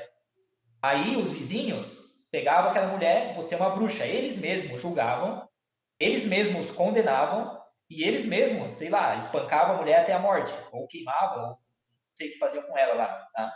Então, o que é a Inquisição? A Inquisição é. Peraí, pessoal, ou seja, não dá para fazer justiça com as próprias mãos. Ou seja, se vocês veem que tem alguma coisa errada, é, denuncia para a igreja. A igreja vai fazer todo um processo de inquisição, ou seja, de pergunta à pessoa. Tá? Se a gente vê que realmente tem alguma coisa estranha e a gente condenar ela, então, o que a igreja vai fazer? Vai matar? Não. A gente não vai matar. Ou seja, a igreja ela vai tentar que a pessoa, é, pois, abjure, né? E, e, e, pois, outra vez, volte à fé católica. Se ela for irredutível, então tá bom. Então, se você não quer reduzir, você está estragando a, a unidade social. Portanto, nós vamos entregar você ao braço do Estado. E aí sim, minha filha, aí o Estado vai fazer o que ele quiser com você. O Estado. Hum. Não a igreja. O Estado. Esse que é o grande hum. ponto da, da Inquisição, ou seja, a Inquisição era uma, foi, vamos dizer, uma, uma maneira de é, frear a justiça né, é, pelas próprias mãos do povo. Isso que é muito importante. Claro que tem abusos, claro, óbvio, né? É, toda instituição vai ter abusos e tal, é, somos humanos, né? Então, claro que vai acontecer. Porém, esses abusos eram abusos, ou seja, não eram o normal? É, e só sobre a outra coisa ali que você falou sobre a, a dizer, o plano dizer, o plano da providência, por exemplo, com a Revolução Protestante ou com todas as revoluções, né? É, aí sim, aí nós precisamos talvez de uma teologia, uma filosofia da história, né? E a filosofia da história base, católica, basicamente, é a de Santo Agostinho, é, que é dominante, né? Que é existe a cidade de Deus, ou seja, sociedade que é a igreja e Deus e Jesus Cristo, né? Quer que reine, né? Uma sociedade cristã, uma sociedade onde se respeitem os, os direitos de Deus, principalmente os direitos do homem, né? Uhum. É, e as coisas más que acontecem, elas são más, ou seja, elas são têm que ser combatidas, né? Dentro dessa sociedade, elas têm que ser condenáveis. Porém, é, elas acontecem. Por quê? Porque existe também a cidade do mundo, ou seja, a cidade do, do inimigo, né? Que está em contínua luta contra a cidade de Deus. E, e, o inimigo ele é forte no mundo, ele é o príncipe do mundo. Então ele vai conseguir grandes batalhas, né? Grandes vitórias. Então assim, as vitórias que ele conseguir são condenáveis, são. Só que eles, elas entram também dentro de um grande plano da providência de Deus, que ao final, né? Vai usar aquilo para o bem também. Essa é a visão católica, né? Então, assim, Claro que a gente vê as reformas, reforma protestante como mal, mas, mas você não pode dizer, ah, isso não deveria ter sido assim. Foi um desastre que foi assim. Foi, mas, mas a providência permitiu. Então, assim, alguma coisa de bom ele quis tirar dali também, né? Tá, é... tá entendi. Cara, e, é, mas... e, assim, que vai um pouco em contra, talvez, da teologia ou da filosofia da história meio hegeliana, né? Meio que depois também vira marxista, que a, a história ela é, é a contínua luta entre né, uma dialética entre senhor e escravo e tal, então é, que assim não tem bom tem um sentido para Hegel tem um sentido, né, que vai chegar é, um contínuo progresso, né, e que vai chegar no momento em que nós vamos tudo isso aconteceu para se formar a sociedade perfeita e tal, né, progressismo, é, mas não é não é a visão católica essa aí, né? Sim, entendi. Então, mas aí que é um contraponto que eu uso até contra você também, cara, porque aí que tá, tipo, é, você usa, uh, você justifica é, uh, toda essa questão da Inquisição é, usando a, a, sociedade da época ou até é, de forma institucional ali o Estado é, na época ali. É, cara, você utilizando isso também, eu acho que também é um argumento falho, cara. Eu acho que de novo, cara, eu só falo bosta, tá? Pode ter. É, mas eu acho uh, que usando isso daí, cara, é, também é falho, porque, sinceramente, ah, o Estado, vou dar um exemplo para você. Escravidão, escravidão já foi lei.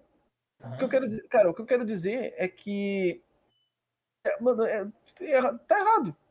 É isso Não, que eu quero dizer. Mas tá, tá errado. Ah, tá. É, assim, mas eu acho que nem, nem na na nem usando como justificativa acho que tá porque por exemplo você a gente a gente sim eu você a gente que tá aqui nós quatro eu, pelo menos eu acredito agora o Thiago eu já não sei se estão vocês é vocês têm fé ainda. Eu assim cara eu, até por experiência eu já passei Deus existe eu tô dizendo para todo mundo na nossa audiência, a nossa audiência Deus existe.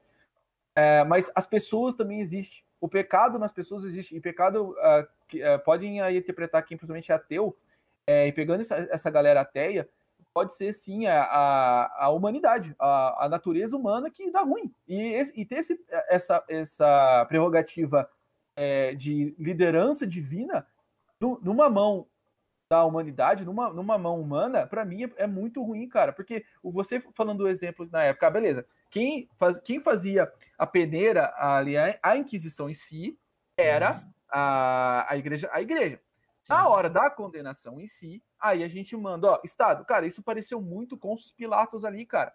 Beleza, ali na, na época a gente tinha Jesus e a gente tinha Barrabás. O povo foi lá e escolheu Barrabás. É basicamente isso, cara. Tipo, por quê? Os caras têm, por exemplo, a, é, vamos dizer assim, a, a, autoridade, beleza, na época não era ali cristianismo, vai, tinha lá, eu não sei se era, não, na verdade não era, não era.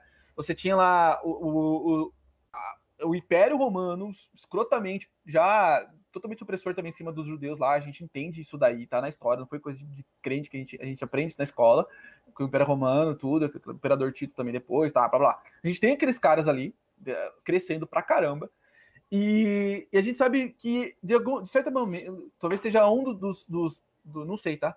Pode ser um, até uma dos porquês que o Império Romano ele cresceu tanto, porque de certa maneira, ele era um Estado opressor, mas quando ele entrava na cultura dos outros, ele tentava fazer um sincretismo. Por isso que talvez ele for um pouco mais aceito do que, é, do que outras tentativas de, de império uhum. que aconteceu na humanidade. Não sei, pode ser. Eu estou dizendo, eu tô falando, eu tô cagando regra aqui. Mas o que eu quero, mas o que eu quero dizer é que para mim, quando você fala da Inquisição, não, beleza, ó, cara, a igreja sabia que se um cara tá fazendo uma, uma falando contra e aquilo pode ser considerado e acaba sendo considerado heresia e entregar isso na mão do Estado, o cara vai vai matar. Você não acha que esse teu argumento é um pouquinho delicado nesse sentido? Você ia falar, ou seja, eu te cortei, desculpa. É normal, é... o cara tem. Parece o Pedro Bial quando vai falar alguma coisa. o cara deu 5 minutos, tá ligado? O Iago falou 10 minutos o programa todo, você fala meia hora, tá ligado? Pode falar, Iago. Pode falar. Se você quiser mandar ele calar a boca, a gente tá, o chat todo concorda. É, não, então, assim, eu acho que o, o, o que você está falando, assim, é muito ingênuo. É, você está falando desde uma posição muito delicada, exatamente, mas o mundo não é delicado, velho. Assim, é, ah, ela era opressor e tal. Mano, o mundo é opressor. E a, e, e a história do homem, o homem é assim. Então, ah, coitadinho dos caras lá que eram queimados tá, na, Inquisição, coitadinho dos povos que eram subjugados. Olha, você pode ficar bravinho, mas a história é assim, o homem é assim. Então, então essa revoltinha meio esquerdista, meio igualitária, ela é totalmente utópica. Ela é totalmente utópica, ou seja, ah, nós queremos formar aqui um mundo perfeito, bonitinho e hippie. Cara, não é assim. Entendi. Assim, se você se aproxima da história com uma, com uma visão realista de como é o homem e de como é o homem forma a sociedade, né, através da, de erros e acertos, né? Claro que tem erros também ali na Inquisição e tal. É, você vê que a coisa é feia, ou seja, é, o poder é feio. Né? E, e, e, e, o ser humano vai conseguir existir sem o poder? Não consegue. Assim, uma sociedade anárquica e utópica já é comprovada, até mesmo pela literatura e, e talvez até mesmo na, na, vida real, né? Acho que talvez o, a Revolução Bolchevique, que era para libertar o, o proletariado e, e, criar um Estado sem governo, criou o governo mais tirânico mais assassino da história, né? Então, é, essa visão meio ingênua, ela é, ela é muito... Essa visão, ela é muito ingênua, né? Inte, intelectualmente ingênua. Entendi. Entendi. Não, eu, cara, que nem eu falo, a minha posição é é, até, até sendo, mano, eu tô sendo até honesto na real. É, que nem, de uhum. novo, eu gosto de reforçar isso. Eu acredito em Deus, eu acredito na Bíblia é, e tudo. E a minha, mas a minha posição, na verdade, não tem mais, né? A minha uhum. posição segue isso daí, e principalmente na parte que você até falou, porque, plano, assim, que nem a gente falou, a gente seguindo o teu perfil lá no Instagram, cara, suas cara, você é. Você é, você é o cara, vamos dizer assim. Uhum. você é o cara estudado. É, e e a minha posição, minha posição aqui é de leigo, porque eu tô sendo assim. Parece até. Tem, tem muita gente ali já falando, toma, Lucas, toma, Lucas, mas a minha posição é sempre, é, é sempre assim. Não advogado do diabo, mas é sempre. Eu quero, eu, quero, eu quero entender e forçar você a explicar de um jeito que quem não entende muito de teologia, entendeu? Ou, não, exato. Muito bom. Uhum, como método, assim, como, como método é muito bom, né? E até mesmo os filósofos, por exemplo, Aristóteles na metafísica, o que, que ele come, como que ele começa? Ele começa é, primeiro elencando todas as opi opiniões dos filósofos antes dele, que ele não está de acordo, né? Ou seja, são opiniões erradas que ele toma para começar, né, a explicar. Então, esse é, esse método dialético, né, de mesmo apresentar é, nessa visão para gerar o debate, para gerar resposta, ele é muito bom. Só que aí o problema está em é, dogmatizar né, essa, essa opinião, ou seja, tomá-la como verdade. Né? É, né, então. A minha, a minha, verdade é. A minha verdade, é, a minha fé é Cristo, é Cristo sim. E a minha. A minha. A minha regra de vida é, é, é a Bíblia, sim. E, mas quanto mais eu leio, e quanto mais eu leio, e quanto mais eu, eu vou atrás, eu vejo que a liberdade faz parte disso. E esse é o meu uhum. medo. Tudo que eu estava jogando isso contra você, esse é o meu medo dessas autoridades, cara. Igreja católica, igreja protestante, que seja qualquer uma. Afligir muito a autoridade de um indivíduo, para mim isso é muito perigoso, cara. Eu, eu vejo assim, eu vejo que o meu foco, o meu farol, sempre vai ser Cristo e, e, e o farol de Cristo, pelo menos que me, que me parece assim, é a liberdade. Liberdade e um cara vir e falar besteira do que, tá, do que Cristo falou, isso, não, isso, não é, isso também é liberdade. Porque, beleza, esse cara tá falando besteira, deixa ele falar besteira. Mas não faz o que ele falou, ok. Mas não é, não é assim que funciona. Agora, quando você fala, ah, você pode falar besteira, ah, beleza, mas não é assim que a igreja falou, aí é problemático para mim. Ah, não é assim, é assim, mas não é que o Estado, não é que a sociedade falou, entendeu? É isso que eu tô querendo dizer. Tipo, para mim, ah, ah, tem, que ser, tem que ser 100% livre, as pessoas têm que ser livres, cara. Ah, uhum. eu, sei que você, eu sei que você deve achar, mano, que nem eu falei, a gente tá seguindo você ali. Eu sei que você deve ter uma posição forte quanto o libertarianismo, assim, como filosofia, porque hoje realmente não tem como a gente ter um, um Estado 100% ancapistão, assim, como eu gostaria uhum. que fosse. Mas uhum. eu vejo, cara, e, e isso vai por é mim. Ancap, é, aqui você tem criança. Olha os MBL aí, ó. Olha os MBL. É, olha os MBL. É é que se eu for falar de. Se você, a gente, se aqui fosse uma bancada, a gente conseguisse ter um escritório, a gente estivesse conversando um, um, do lado do outro aqui, você ia estar numa bancada, e não fosse pandemia também, né? Você ia estar numa bancada de, com um conservador, com um liberalzinho aí. É, tá? você ia falar bem menos, porque a gente interrompeu o Lucas várias vezes. ia, dar um né, ia levantar para dar é. tapa na cara. Porque liberalismo e o, também libertário, é isso, cara. É. Levantar e dar tapa na cara de comunista. Pode falar. É, o Thiago aí é o, é o, é o liber, libereco, libereco aí, o Tadeu conserva. E Tadeu Bolsonaro. É, Lucas é, o Bolsonaro, verdade. Mas, mas, cara, é, é, pra te dizer que é, que eu tô querendo dizer é exatamente isso, é o meu medo, porque, cara, a gente, a gente lutou tanto para essa liberdade, teve aquela reforma, cara, e, e para mim isso é, sei lá, isso é, dá medo. Quando... Não, eu, eu concordo, não absolutamente, mas concordo muito com você, porque, ó, vou tomar o meu caso, por exemplo, é, eu, eu é, tenho as minhas opiniões, né, tenho, na verdade, eu sou muito é, apegado à doutrina católica, mas eu gosto de estudar todas as opiniões. Então, por exemplo, eu, eu me apaixonei pelo tema da Terra plana, que é um tema que, assim, poucas pessoas né, se interessam e vão a fundo, a maioria já despreza desde o início. Então, nesse sentido de que o indivíduo, o indivíduo ele tem que ter liberdade para analisar e para é, ver também as, as opiniões que existem, as teorias, né? Eu sou totalmente adepto disso e eu sofri, eu, eu saí do seminário exatamente por isso, exatamente, né? Então, só que o problema é o problema é levar isso a, ao grau extremo, no sentido de liberalismo total, né, da razão. Porque só é possível fazer isso dentro já dentro de uma certa verdade, né? Ou seja, é impossível o indivíduo ser totalmente é, ANCAP, vamos dizer assim, ou seja, totalmente é, autônomo. É impossível. É impossível.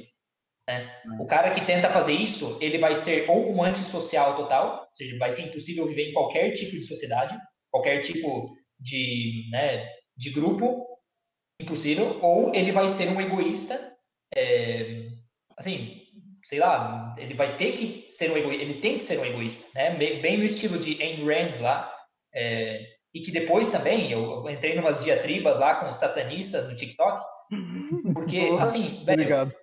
porque assim, velho, você é, eles são liberalistas em grau sumo, ou seja, satanista de TikTok simplesmente é liberalismo de Ayn Rand com estética satânica, né? É, assim, cara, a partir do momento que você que você aceita o egoísmo total, total, isso quer dizer, ou seja, você é livre para fazer qualquer coisa, qualquer coisa. Então, esse negocinho do Lavey de ficar, de, de propor isso, egoísmo total, liberalismo total, e depois ficar colocando regrinhas, fazer até o negócio dos 10 mandamentos lá, ou seja, existe alguma coisa mais antiliberal do que 10 mandamentos? Não tem. E o cara fez. Né? Então, uhum. assim, não, não dá. Se você quer ser liberal, seja liberalzão mesmo. Você faz o que você quiser, cara. Se você sentir vontade de matar alguém, mate. Mate, porque isso, isso é liberalismo de verdade. Toma, Lulu. Entendi. Chupa, Lulu. Hashtag chupa, Lulu. Mas, ô, ô, Iago, só uma, uma dúvida aqui. Ah, você ah, falou da, você do, do seminário ali, né? Uhum. É uma dúvida pessoal, assim, né? com quanto, quantos anos você começou a falar assim, pô, eu, eu vou ser padre, eu vou entrar no seminário aqui. Não, calma aí, calma aí, calma aí. segura essa pergunta aí, calma aí. É só pra gente, que nem eu falei, a gente vai passar um pouco, tipo, uns 20 minutos e ler mais, mais algumas é, perguntas pra bom. gente não deixar acumular, tá? Eu é, vou ler as perguntas é. aqui que a Thalita tá mandando pra gente. É, que é, acho que essa daqui não veio do WhatsApp. É, veio do WhatsApp, Não, veio do YouTube. Ah, mas enfim, não importa de ver. É, vamos lá. É o Gabriel de Oliveira Assunção. Ah, o Gabriel aí, cara, um abraço. É, gente boa ali, aqui da Presbiteriana, viu? É, ele perguntou. A minha pergunta é a Saudades, principal Gabriel. pauta da reforma. Foi um retorno. É, foi um reformo. Reforma. Foi um retorno às escrituras, inclusive trazer acesso à Bíblia para o povo. Ah, tá, não, foi uma afirmação. Minha pergunta é a principal pauta da reforma foi um retorno às escrituras, inclusive trazer acesso à Bíblia para o povo. Com isso, não confiar em coisas fora da Bíblia. Não acha que isso foi alcançado? Então, primeira pergunta, Gabriel aí. Uhum. É, não, não acho que isso foi alcançado de maneira nenhuma, porque a partir do momento em que cada um pode fazer a sua própria interpretação, você começa a, a acreditar, ou seja, você, você então se torna o critério, né? Então, uhum. sim, você vai começar a acreditar em coisas que estão fora da Bíblia, porque, porque elas vêm da sua cabeça aí sim é que você vai começar a acreditar em coisas que estão fora da Bíblia. Então, não acho que é, talvez o tema da, de, é, de né, da tradução da Bíblia e tal é, possa ser um aspecto positivo. Também não digo que foi tudo absolutamente negativo, né? Mas essa questão de que não, agora sim é, nós vamos voltar a acreditar no que está na Bíblia. Não, cada um vai vai ler a Bíblia segundo os preconceitos que tem na própria mente. Aí o negócio ferra. É igualzinho. E, e outra. Desculpa, pode falar. Uhum. Eu não, e outra falar. coisa é que fala, ah, se voltou a dar valor para a Bíblia. Mano, se você pega a Suma Teológica de Santo Tomás, que é uns 300 anos antes ali, é, né? A Suma que foi estudada depois e virou é, o livro de texto de todos os estudiosos, o que mais tem ali é citas da Bíblia. Ou seja, São Tomás sabia a Bíblia de memória. Então, é, isso de que a Bíblia estava escrita, claro que não. Ou seja, a Bíblia era a base de todo e qualquer estudo da Igreja Católica. Entendi. Ah, então, uhum. é, é mais ou menos também, se você já assistiu o livro de Eli, o livro de Eli também tem essa retratação, né?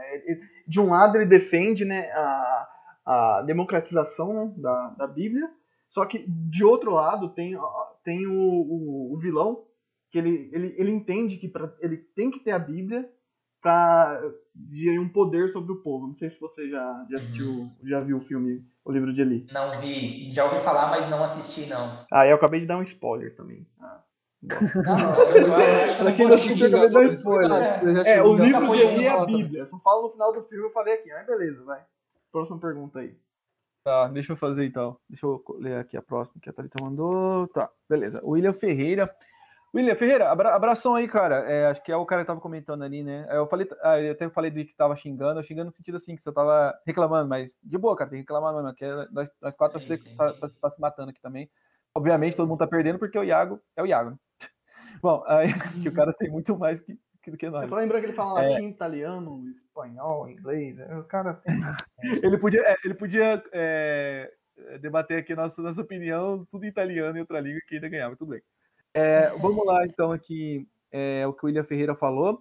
Cara, Covid-19 é, é, uma das, das pragas da atualidade?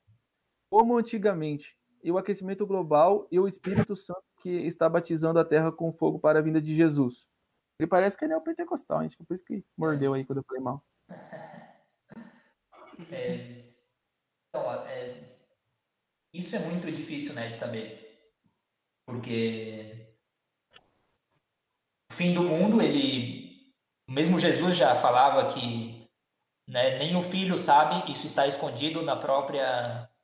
No próprio, na própria mente de Deus Pai, né? Só Deus Pai sabe quando, quando acontecerão essas coisas. Então, é, e catástrofes e, e premonições e é, assim, aparência de fim de mundo já teve centenas de vezes, né? Então, o católico, o cristão é, racional, né, que conhece um pouco, geralmente não vai cair nessa, ah, estamos no fim do mundo. Sempre há, claro que sempre há a possibilidade que realmente seja o fim do mundo, porque o fim o fim do mundo e, e uma grande catástrofe né, no final do fim do mundo, ela é uma coisa bíblica e mesmo uma, um mistério da fé, né? Porém, o tempo, quando vai ser, isso é impossível de dizer, né? Podem ter sinais, nossa, parece que esses sinais sim são do fim do mundo, mas afirmar que estamos no fim do mundo é uma coisa que não acho que ninguém esteja à altura de fazer. Se o mesmo Filho, se o mesmo Cristo, o Verbo, falou que nem ele mesmo sabe, imagina nós. Ah, entendi. Respondeu até. Pois é. Ah, respondeu, acabou com tudo, hein? Vamos... Então, para quem tem Bitcoin aí, a hora de tirar o Bitcoin, vender Bitcoin. É, Iago tá falando para tirar o Bitcoin Vender agora. agora. os day, os day trade aí, ó. Segue o Iago. Lucão, fala um pouquinho mais alto. Seu, seu Iago, como é, como é que você decidiu virar padre, assim? Você, tipo, fez, ah, hoje vou virar padre. Acordou, não, tava não. jogando vídeo Mario Kart e falou, pô, seria um bom padre. Como foi? Não, muito, muito ao contrário. Na verdade, eu, é, eu era um menino assim muito normal, né? não, não era daqueles que já vivem. Lucas, né? Um menino É, exato. Não era daqueles que ficam, que ficavam, porque tem, né, meninos que desde criança já vivem na, na igreja e, e querem ser padres e tal, né? Eu não, eu é, nunca tinha, nunca tive esse desejo, mas quando eu tinha 12 anos, né, foi um, um padre na minha escola e me convidou para convidou assim toda a escola na verdade para uma convivência no seminário e é, a congregação do padre é a congregação dos legionários de Cristo. Não sei se já ouviram falar. E Não. essa congregação ela preza muito por é, eles chamam de recrutamento vocacional. E preza muito por duas coisas principalmente. Esporte né e é, amizade. Então, assim, o que me encantou quando eu fui no seminário a primeira vez é que, pô, velho, o seminário, imagina, ele tinha, acho que uma, ele tem umas sete quadras de futebol, é, piscina, piscina, né? É, assim, o dia inteiro era fazer gincanas, era brincadeira, era né, o ambiente, porque se preza muito também pela amizade, o ambiente lá era uma coisa insuperável, né? Muito boa. Então. Tem essa eu... de cinema lá? Você quer uma pergunta idiota? Sim, sim, tem uma. O, audi... o auditório é tipo uma. O auditório era uma sala de cinema mesmo, cinema. Pô, louco, mano. Mas passava sim. só filme cristão, não passava Vingadores, não passa Não, assim, não, também. Ou seja, é, filmes também, claro que não vão passar filmes que tenham, é, sei lá, cenas impróprias no meio, né? Mas, tipo mas a gente assistia, sim, filme de super-herói, de tudo, era bem. Assim, por isso, o, a formação da minha congregação, eu posso dizer que entre todas as os grupos assim de seminário da Igreja Católica, talvez seja melhor, a mais equilibrada, né? Talvez seja o melhor. Então, isso foi o que me encantou. Nem tanto a ideia de ser padre, né? Mas de entrar ali e poder viver naquele ambiente. Claro que depois, já entrando lá, eu é, comecei a estudar, comecei a ver é, a grandeza também do, né, do sacerdócio e aí sim eu tomei a decisão de. E senti também, né? Porque o sacerdócio é uma vocação, então você tem que sentir chamado por Deus e fazer a decisão, né? E eu fiz, jamais já estando dentro do seminário. E assim, mais ou menos, a minha, minha decisão. Depois teve muitas crises, claro, né? adolescência, porque eu entrei com 14 anos. Né? É, e... novo, hein? Bem novo, aham. Uhum. Então, até os 14 anos, a minha vida era o quê? Jogar futebol, jogar videogame e andar de bicicleta. Era isso. Então, assim, quando eu despertei e vi e olhei e percebi que existiam mulheres no mundo, já estava dentro do seminário, né? Então, é, foi. Nossa. Uhum. Foi uma das crises que eu passei, né? Mas nada assim muito forte. Mas. Acho que o Thiago ia ser anime. O Thiago gosta de anime. ah, cara, é... Não, interessante, cara. Agora, vamos voltar lá, que eu, eu só abri os parênteses pro Tadeu, né? É, que tava uhum. querendo responder pra você. E sobre, sobre o que eu falei lá da, da, da do histórico da era cristã, se a gente conseguir pegar ali mais ou menos, é, só para é, ter muita. Ah, de novo, cara, né, a gente é leigo, a gente fala que a gente é burrão porque a gente é mesmo, nós três aqui. Mas tem gente que não é tão, não, tão burrão assim, é até doutor, vamos dizer assim, que tá assistindo a gente, é, estudar, estudante da, da Bíblia, né?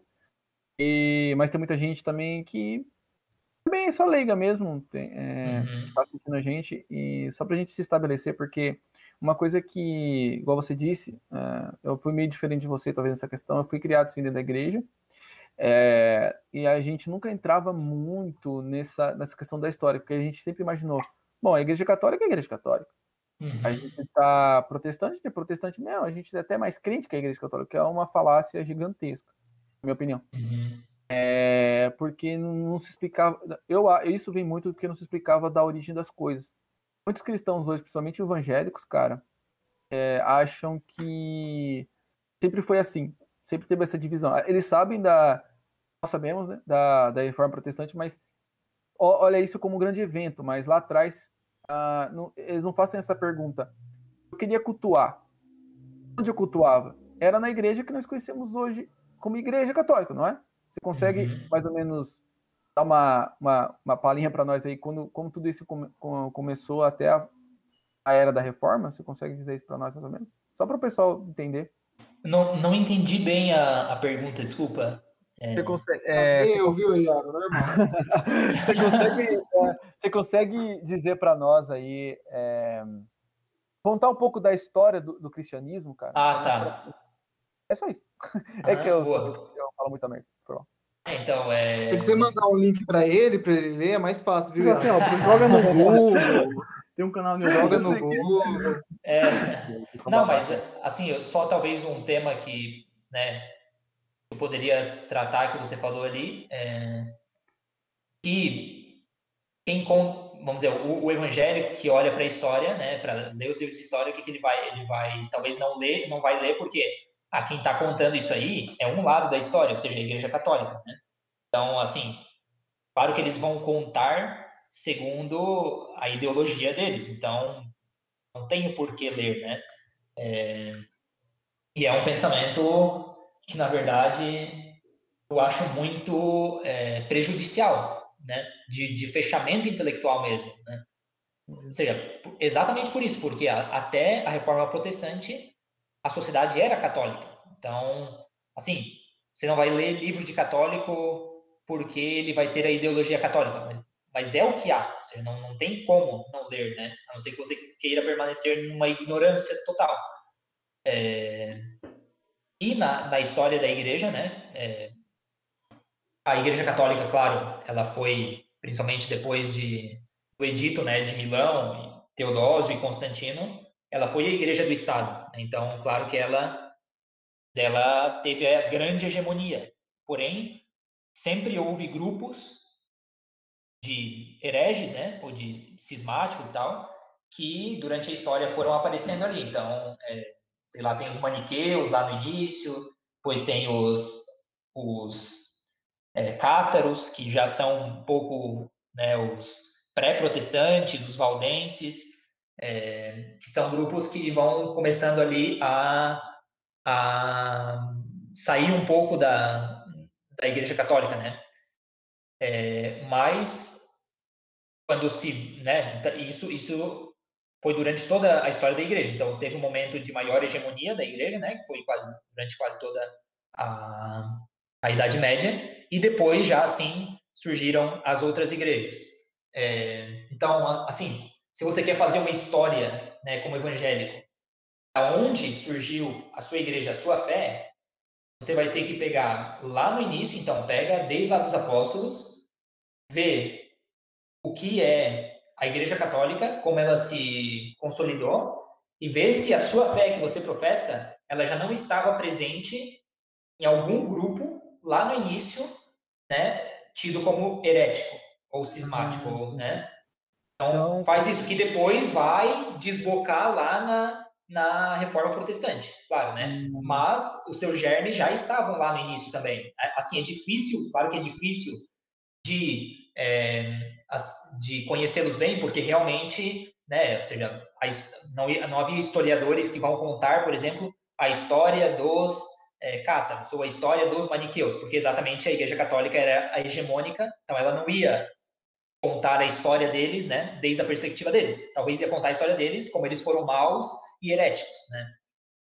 Ah, então quando você fala, então assim, vamos dizer assim, quando você fala da hegemonia, a, institu, a institu instituição, a instituição como lei estatal, assim, como um poder estatal. A igreja surgiu ali, a, que você comentou ali, é, é, tipo, surgiu ali falando, ó, vai ser isso oficialmente com a com Constantino ali, se eu não me engano. Foi com hum... Constantino ou não? Não, ela foi, ela foi erigida, né? Ela ganhou liberdade com Teodósio primeiro, né? Porque antes ah. ela era uma igreja como a estrutura já existia, claro, ou seja, a igreja como estrutura ela existe desde o momento em que Cristo afunda, nos, nos Cristo funda a igreja, né, nos apóstolos. Então, ali já está a igreja. Né? Com igreja. os apóstolos já está a igreja. Só que ela vai ser uma igreja clandestina dentro do estado no qual ela está, né, que é dentro do Império Romano, né, é, vai ser clandestina. E ela então ela passa a ter primeiro liberdade de culto, né, dentro do Império com Teodósio e depois ela passa a ser a religião oficial do Estado, né, com Constantino. Porém, aí que está o grande erro, né? Pessoas dizem, ah, não, a Igreja Católica nasceu com Constantino. Não, não. Seja, a Igreja Católica, se você pega, tem muito, assim, os apóstolos já são Igreja Católica. É, os padres da Igreja dos primeiros séculos já são a, Igreja Católica. Então, é, a Igreja Católica já existia, só se tornou religião do Estado com Constantino. Esse, essa é a distinção que tem que fazer, né? Entendi, entendi. Então houve ali a. É, é que sempre a gente parece que volta no assunto do, do problema de, de, de, secretismo e tudo, mas, cara, eu reconheço, vou ser bem sério com vocês aí, pessoal também, cristão que tá me ouvindo, a importância da Igreja Católica é impressionante, cara. É, e eu acho que, cara, até pegando exemplos práticos dentro da minha própria família, a gente tem um tio aí, não sei se ele está assistindo ali do Japão, a gente tem um tio japonês, ele dificilmente, é, dificilmente mesmo, ele consegue se dar bem numa igreja protestante, assim, que a gente vê a, o, não, eu não vou usar a palavra tradicionalismo, mas eu, a gente consegue ver a raiz, raiz é, tão forte que a Igreja Católica tem. E Talvez, que, talvez eu acho que é isso que está faltando nas igrejas é, evangélicas, protestantes. É, isso acho que em todas. Se, se, se, a gente for dizer uma coisa que a igreja evangélica tem em comum, porque não tem muita coisa em uhum. comum uma da outra, mas se a gente for dizer que tem uma coisa que pode se dizer de unidade, é a unidade da raiz. A gente não é muito arraigado, assim, a, a, porque como a gente não tem a instituição, a nossa, a, vamos dizer assim, a instituição do protestante não é como a igreja católica tem a instituição, acaba acontecendo isso. Cara, isso é, putz, assim, é uma coisa que eu tenho, meu pai é católico, tá? Esse meu tio, é, embora ele tá aí na igreja é, evangélica por causa da minha tia, né? É, de qualquer maneira, ele é católico ainda, ele sempre vai ser, eu acho que, de certa forma, cara, de certa forma, acho isso bonito Sim. E como você, como você disse, não foi legal, você falou da Inquisição, você, você tem esse conhecimento também. Não, não, isso aí, cara, não foi bom na época, claro que você justificou ali. É, é, também eu acho legal que vocês também tem também essa liberdade, porque você, querendo ou não, quando você disse isso, você tem certeza que abriu, pelo menos abriu a minha mente, né? Abriu a mente de muita Sim. gente aí. É... É, eu acho que eu acho que isso é o mais o mais importante, né? O, o tem um, um, um intelectual é, espanhol que ele é protestante. Ele se chama César Vidal.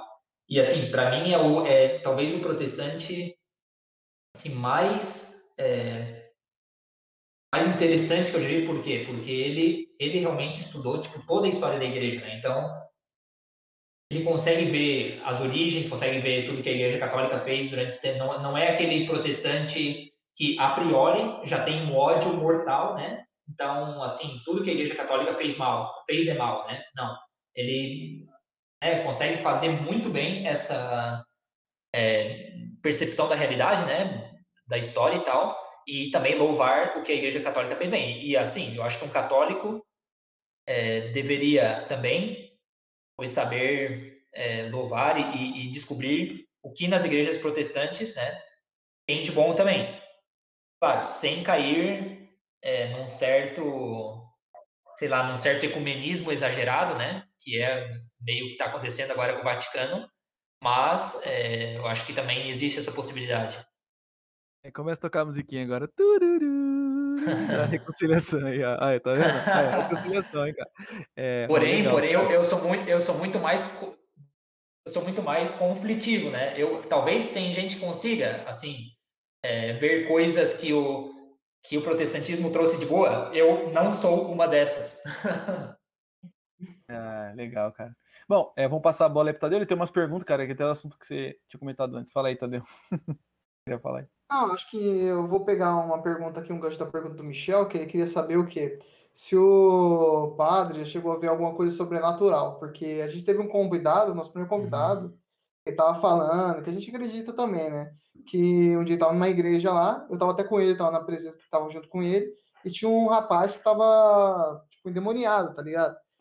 E queria saber, tipo assim, se acredita, se já viu, eu sou, na verdade, eu sou muito cético quanto a, quanto a isso. Não sei se vocês conhecem o padre Antônio, é, padre Quevedo, já ouviram falar dele? Ele foi ah, muito famoso. Ouvi, ah, com certeza, cara. Trazer ele então, aqui. Nossa, então, tipo, eu, eu na verdade, eu sou mais ou menos, é, não sou tão exagerado como ele, né? Mas eu acho que muitas coisas que se diz que são sobrenatural dá para explicar através da psicologia, né? Ou da parapsicologia, como ele falava. Uhum. É, porém, né, eu sou cético nesse sentido, mas eu não fecho a possibilidade de que existam, porque eu acho que você fechar a possibilidade de que existam é mesmo, assim, é não ter fé, né? Porque se nós acreditamos em seres espirituais, em anjos, em demônios, né? É, eles existem e que eles atuam no mundo, né? que eles nos ajudam ou que eles nos atrapalham, eu acho que também eles aparecerem algumas vezes de forma sensível, eu acho que não é algo que você, que você possa dizer que é impossível sem perder a sua fé, né? É tipo um presidente é... da república, assim, né? Tipo... E, pois é, também. então, assim, eu, eu, já tive, eu já tive uma experiência que eu não... que eu interpretei como talvez sobrenatural, né? Que foi uma noite que eu estava dormindo e, e, eu senti que mexia, alguma coisa mexia no meu cobertor, né? Eu estava noviciado, então os nossos quartos, eles são celas, que se diz, né? Cela na vida religiosa são os quartos dos religiosos e ele não tem porta, só uma cortina. Então super confortável. Super, nossa, é intimidade total, assim. Intimidade total, né? Uhum. É, então, eu estava dormindo e senti que alguma coisa mexeu no meu pé. Então, eu levantei e, assim, não tinha nada. Né? Parece que tinha desaparecido. Então, voltei a dormir e, outra vez, alguma coisa mexeu no meu pé. Né? E, então, eu levantei já, nossa, já estava me cagando de medo já.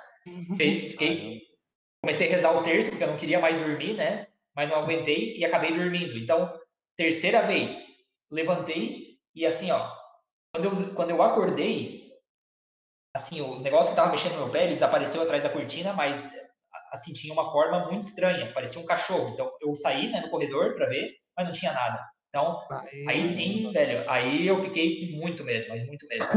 e, então eu falei, não, eu não vou mais dormir. Eu, não, eu, hoje eu não durmo, tá louco? Então comecei a rezar, comecei a ler e tal, só que não aguentei. Então, na quarta vez que eu dormi, o negócio mexeu no meu pé e quando eu me virei, eu toquei numa mão gelada no meu braço. Nossa, aí... Não, Hoje eu não aí. Não, daí eu, daí realmente foi para acabar. Daí eu fiquei o dia inteiro meio traumatizado, né? E falei, Caramba. fui falar com o padre, que era o meu superior. Falei, olha, padre, aconteceu isso, isso, isso. Pode ser que tenha sido um sonho muito realista, assim, né? Que realmente eu estava muito perdido no meu sonho, pode ser. Mas não sei, pareceu muito real, né? Então ele falou, olha, irmão, faz o seguinte, é, reza hoje, é, ganhe uma indulgência plenária, né, por uma alma do purgatório, porque pode ser que seja uma alma do purgatório que veio pedir ajuda para você, né? Então nesse dia aí eu fiz isso e rezei e tal, e pois já não aconteceu nada, né, na outra noite. Então eu interpretei como como isso, como uma alma que veio me pedir ajuda, né, para que eu rezasse por ela. Pode ser que eu não ia ajudar, não. pois é. Droga, hein, essa alma, hein? Pô, sacanagem essa alma, hein, cara. Uhum. Gente boa. Pode Nossa. ser que seja verdade? Pode ser, pode não ser. Sei lá, né? Fico, fiquei no mistério. Só vou saber quando estiver no céu, eu acho. Caraca, cara. Você conseguiu dormir, né? Depois, né? Beleza. Não, na outra noite eu consegui dormir, daí sim. Uhum. Mas começou, mas cara, que, como foi seu, seu, sua oração lá, cara? Foi tipo assim, manda um WhatsApp, fala pra ela mandar o WhatsApp da próxima vez que eu mexer no meu pé. Não é assim que pede ajuda, não, irmão. Que negócio é esse, cara? É, pois é. Assim, na, na tradição católica, é, existe a possibilidade de uma certa comunicação das almas do purgatório com as almas que estão aqui, né? Existe, ou seja, até os santos é, né, relatam isso e tal. Só que uma, uma das características que, que tem que ter para que realmente seja uma alma do purgatório e não talvez uma, um demônio, né? Uhum. É que você, na presença dela, você sinta paz e não, ah, e não desespero. Porque ela é uma alma que ela não, ela não causa medo, ela não causa desespero, ela causa paz, né? Então, assim, eu vivi o dia muito em paz. Então, por isso que eu interpretei como, como uma, né, talvez uma alma do purgatório, porque eu rezei, né? E na, na, na doutrina católica tem a doutrina das indulgências, que você pode ganhar né, méritos e pode salvar uma alma através de uma ação sua, né, para uma alma do purgatório ou para a sua própria alma. Então, assim, depois que eu rezei e tal, rezei bastante, eu senti uma paz muito grande, assim, mas muito grande mesmo. Então, é, assim, a, né, o, aquilo que é requerido para que fosse uma alma do purgatório, pelo menos se cumpriu. Agora, se era mesmo, aí não sei. Sei lá. Ah, entendi. Ficou tocando é. para descobrir, né? Falou, volta aqui, Ó, há uma, há, uma penada que, há uma penada que encheu o saco lá do Iago. Queremos você aqui no podcast. é. É, cara, é, já passou os 20 minutos de novo aí, vamos, comer, vamos ler mais algumas vai, perguntas. Vai, pergunta então? Pessoal, eu, eu, tenho, só tenho que, desculpa, é que eu marquei uma outra live ah, tá. com, com um rapaz lá do TikTok e era para começar às 3 horas. Nossa! Então... Nossa, cara, desculpa, não. Não, não tem problema, eu, eu falei para ele aqui, ó, eu vou atrasar aí uns 10, 15 minutos, tá, porque eu tô numa live, mas aí eu acho que eu vou lá, porque ele tá me esperando lá. Ah, tranquilo. Não, a gente vai só ler então essas últimas perguntas aqui, pessoal. Ah, o Iago vai responder, depois das últimas considerações dele. A gente vai continuar com o podcast aqui, falar algumas coisinhas, mesmo quando ele sair, inclusive os anúncios, né? Algumas coisas vão mudar. E é isso, cara. Então vamos ler aqui então essas últimas perguntas rapidão aqui. O Wilson, é, ele perguntou por que a Igreja Católica considera o apóstolo Paulo como o primeiro Papa. Considera? Não. Apóstolo São Pedro. São Pedro como primeiro ah, Papa. Ah, São Pedro. Ah, sim. Ah, então não é nem o apóstolo Paulo. E por quê? Porque, né, porque Cristo no, em, agora eu não, eu não sou muito bom para versículos, não memorizo assim versículos bíblicos como louvavelmente. Aí eu tenho que louvar os evangélicos porque eles nisso eles são muito melhores do que eu, né? Decorar versículos, mas né, Cristo falou a Pedro é, que você né? Tu és a rocha sobre a ah, qual fundarei a minha igreja, né? Então esse é o grande versículo bíblico que funda, né, a, a instituição do papado. Ah, entendi. Não, beleza. Ah, eu, eu, eu tava tentando lembrar, por isso que ele falou Paulo, deu uma confundida, mas explicou legal aí. Uhum. Então vamos então para outra aqui rapidão. É, o, o Michel, é, o Guilhotine Cross, ele, ele perguntou o que ele acha das pessoas que usam religião para ficar rico em cima da fé do povo. Ah, acho que não tem muito o que você achar, né? Você vai meter porrada nos é, caras. Exato. É. Exato. É, é usar uma coisa espiritual né, para um fim material, ou seja, só tem, só tem mesmo a, a condenar isso. Que não, não exclui também que a igreja tenha necessidades é, materiais né? Então, assim, é, e o povo, ele naturalmente, ele gosta de ajudar a igreja, né? Ou seja, é uma coisa que, né, pode falar, ah, mas os pastores tiram dinheiro do povo e tal. Mano, mas é uma, até uma necessidade do fiel de uma religião ajudar a igreja materialmente, né? Agora, claro, quando você abusa disso, aí sim já é um grande pecado e, e até mesmo uma, um crime, né, em algumas igrejas por aí. Tá vendo aí, aí? Macedo, queremos você aqui. Não estou dizendo que você está fazendo isso, Macedo, só queremos você aqui. É. é, beleza, aí a última aqui é da Lindy Nova. Ah, Lindy, a Lindy aí. A Lindy mandou para nós aqui. A Igreja Católica fala para seus fiéis sobre o arrebatamento. A pergunta. Ah, não. Que igreja, né? Uhum. O que a Igreja Católica fala, fala para seus fiéis sobre o arrebatamento? Então, não é um tema eu acho que esse tema é muito mais forte nas igrejas evangélicas, né? Em algumas, talvez não, não em todas, mas na igreja católica ela não é, é um tema muito central, né? nem, nem é um tema teológico tão disputado. É, na verdade, não na teologia católica existe é, né, a, doutrina do fim do mundo e a, a doutrina do juízo universal, né? que ao final dos tempos é, Deus separará todos aqueles que estão salvos, né? Que estão é, salvos e, e, vão para o céu, né? E ressuscitarão com seus corpos. E aqueles que são condenados, né? Vão para o inferno eterno, também com os seus corpos, né? A ressurreição final. Agora, o tema do arrebatamento não é um tema católico, não. Não é um tema tratado pela teologia católica. Boa. Da hora. Também era uma dúvida minha isso aí da, da dona Lindy aí. Mas beleza, cara. É, pessoal, então a gente tá tendo. Cara, na verdade a gente passou bastante mesmo, já tá duas horas e seis já conversando aqui. Vai passar mais um pouco, porque tem umas coisas que a gente tem que falar. Mas, cara, Iago, de verdade, é. Muito obrigado mesmo, cara. Você tirou várias dúvidas assim. Eu gostei demais desse papo aqui. Puta papo da hora. É, puta, eu ainda vou fiquei com vontade de perguntar e saber mais coisas de ti. Cara, a gente montou uma pauta aqui, acho que tinha umas 10, uma, uma pauta umas 10 perguntas, tá cada um. Tipo, é, não, mas que... assim, a gente pode marcar. A gente pode marcar uma segunda parte. Não tem ah, problema. Com certeza. Tem coisa pra falar, hein? Tem coisa. É, bora mar... Então, bora marcar aí uma segunda aí, cara. É, é, a gente vai dar os anúncios aqui. Se você quiser, você já pode sair é, já. É, e dar suas considerações finais aí, Iagão.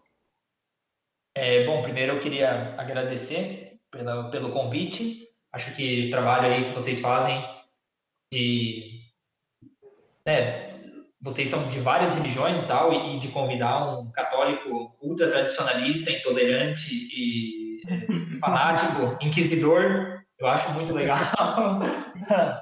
né? É, parabéns pelo trabalho. Acho o, o, também o, vocês levam o papo de maneira muito agradável, então tem, acho que tem um futuro muito bom aí para o programa de vocês. E agradecer. E, e também é, talvez deixar uma mensagem espiritual, né, de, assim, de nunca perder né, de vista a, Cristo, né, como você falava, ser o centro Cristo, né, e Cristo não só visto como né, uma, uma pessoa, claro, ele é uma pessoa, né, que cura as nossas os nossos afetos, né, uma pessoa que nos consola e tal, mas principalmente vista como logos, seja, como razão. Né? Seja, Jesus Cristo é a própria inteligência. Então, assim, olhar para Cristo e pedir a Ele a sabedoria, né, para compreender melhor a Ele, né, e a verdade. Isso eu acho que é o conselho que eu deixo para todos.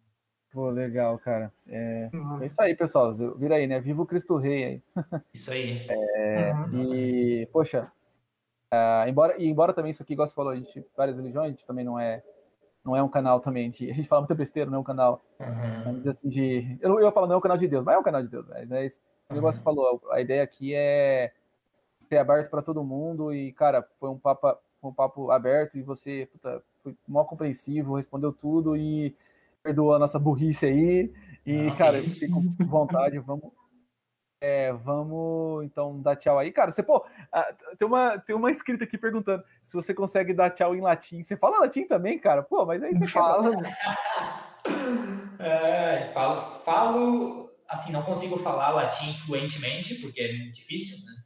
Assim, não é uma coisa que, que é, se faz. São poucos, eu acho, que falam latim fluentemente. Mas eu estudei latim, sim, durante 14 anos da minha vida, então alguma coisa eu sei. Eita. Vamos falar asfalto em latim. Tô brincando. Se quiser só dar tchau em latim aí, pessoal. Se quiser só dar tchau aí, pessoal, em latim. E a gente continua daqui, que você tem compromisso, Thiago. Muito obrigado aí pela, pela humildade de participar aqui com a gente. Não sei se é humildade. É, vou, dar um, vou dar um tchau bem, bem, só tchau e Deus abençoe vocês, tá? Que é Pode basicamente sal, salvete et dominus vobiscum. Obrigado. Para você também. Essa daí, ó. Na verdade, você também, todo é. mundo aí. Tô esse cara mandou todo mundo lá. Tô brincando. Sou um mantra aí. Gente, a gente vai ficar um, um minutinho em silêncio só pra gente mudar de canal ali no Discord, hein? Aguenta aí, hein? Um minutinho. Aguenta, um, pessoal. Já tá de volta aí, hein? Um, dois, três. Valeu. Já, já.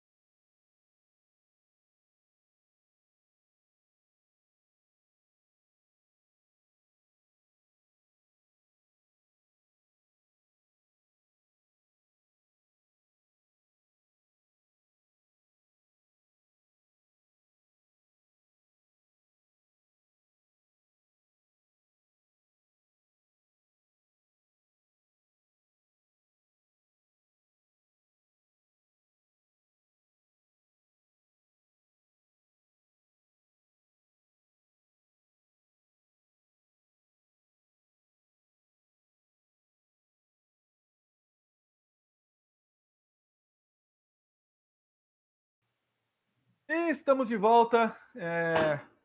Nossa, cara. Foi punk, hein? Que da hora, cara. Que conversa boa. Conversa, essas conversas que a gente tem é, só vai acrescentando um pouco mais no nosso. Não sei nem ter ficar, porque a gente é meio burro, a gente vai cara, acrescentando mais Na primeira pergunta que ele respondeu, eu falei, puta, cara, esse cara aí é muito inteligente. Eu, eu já me senti burro na primeira palavra que ele falou, na primeira frase na sequência de frases dele. Ele falou já... uma palavra chamada funestos. Você sabe o que significa funesto? É, ele nem reparou, mas ele falou, acho que, é, acho que ele falou uma palavra dessas difíceis, eu dei risada. Ele falou, não, é sério. É que eu dei risada da palavra que era difícil, mano.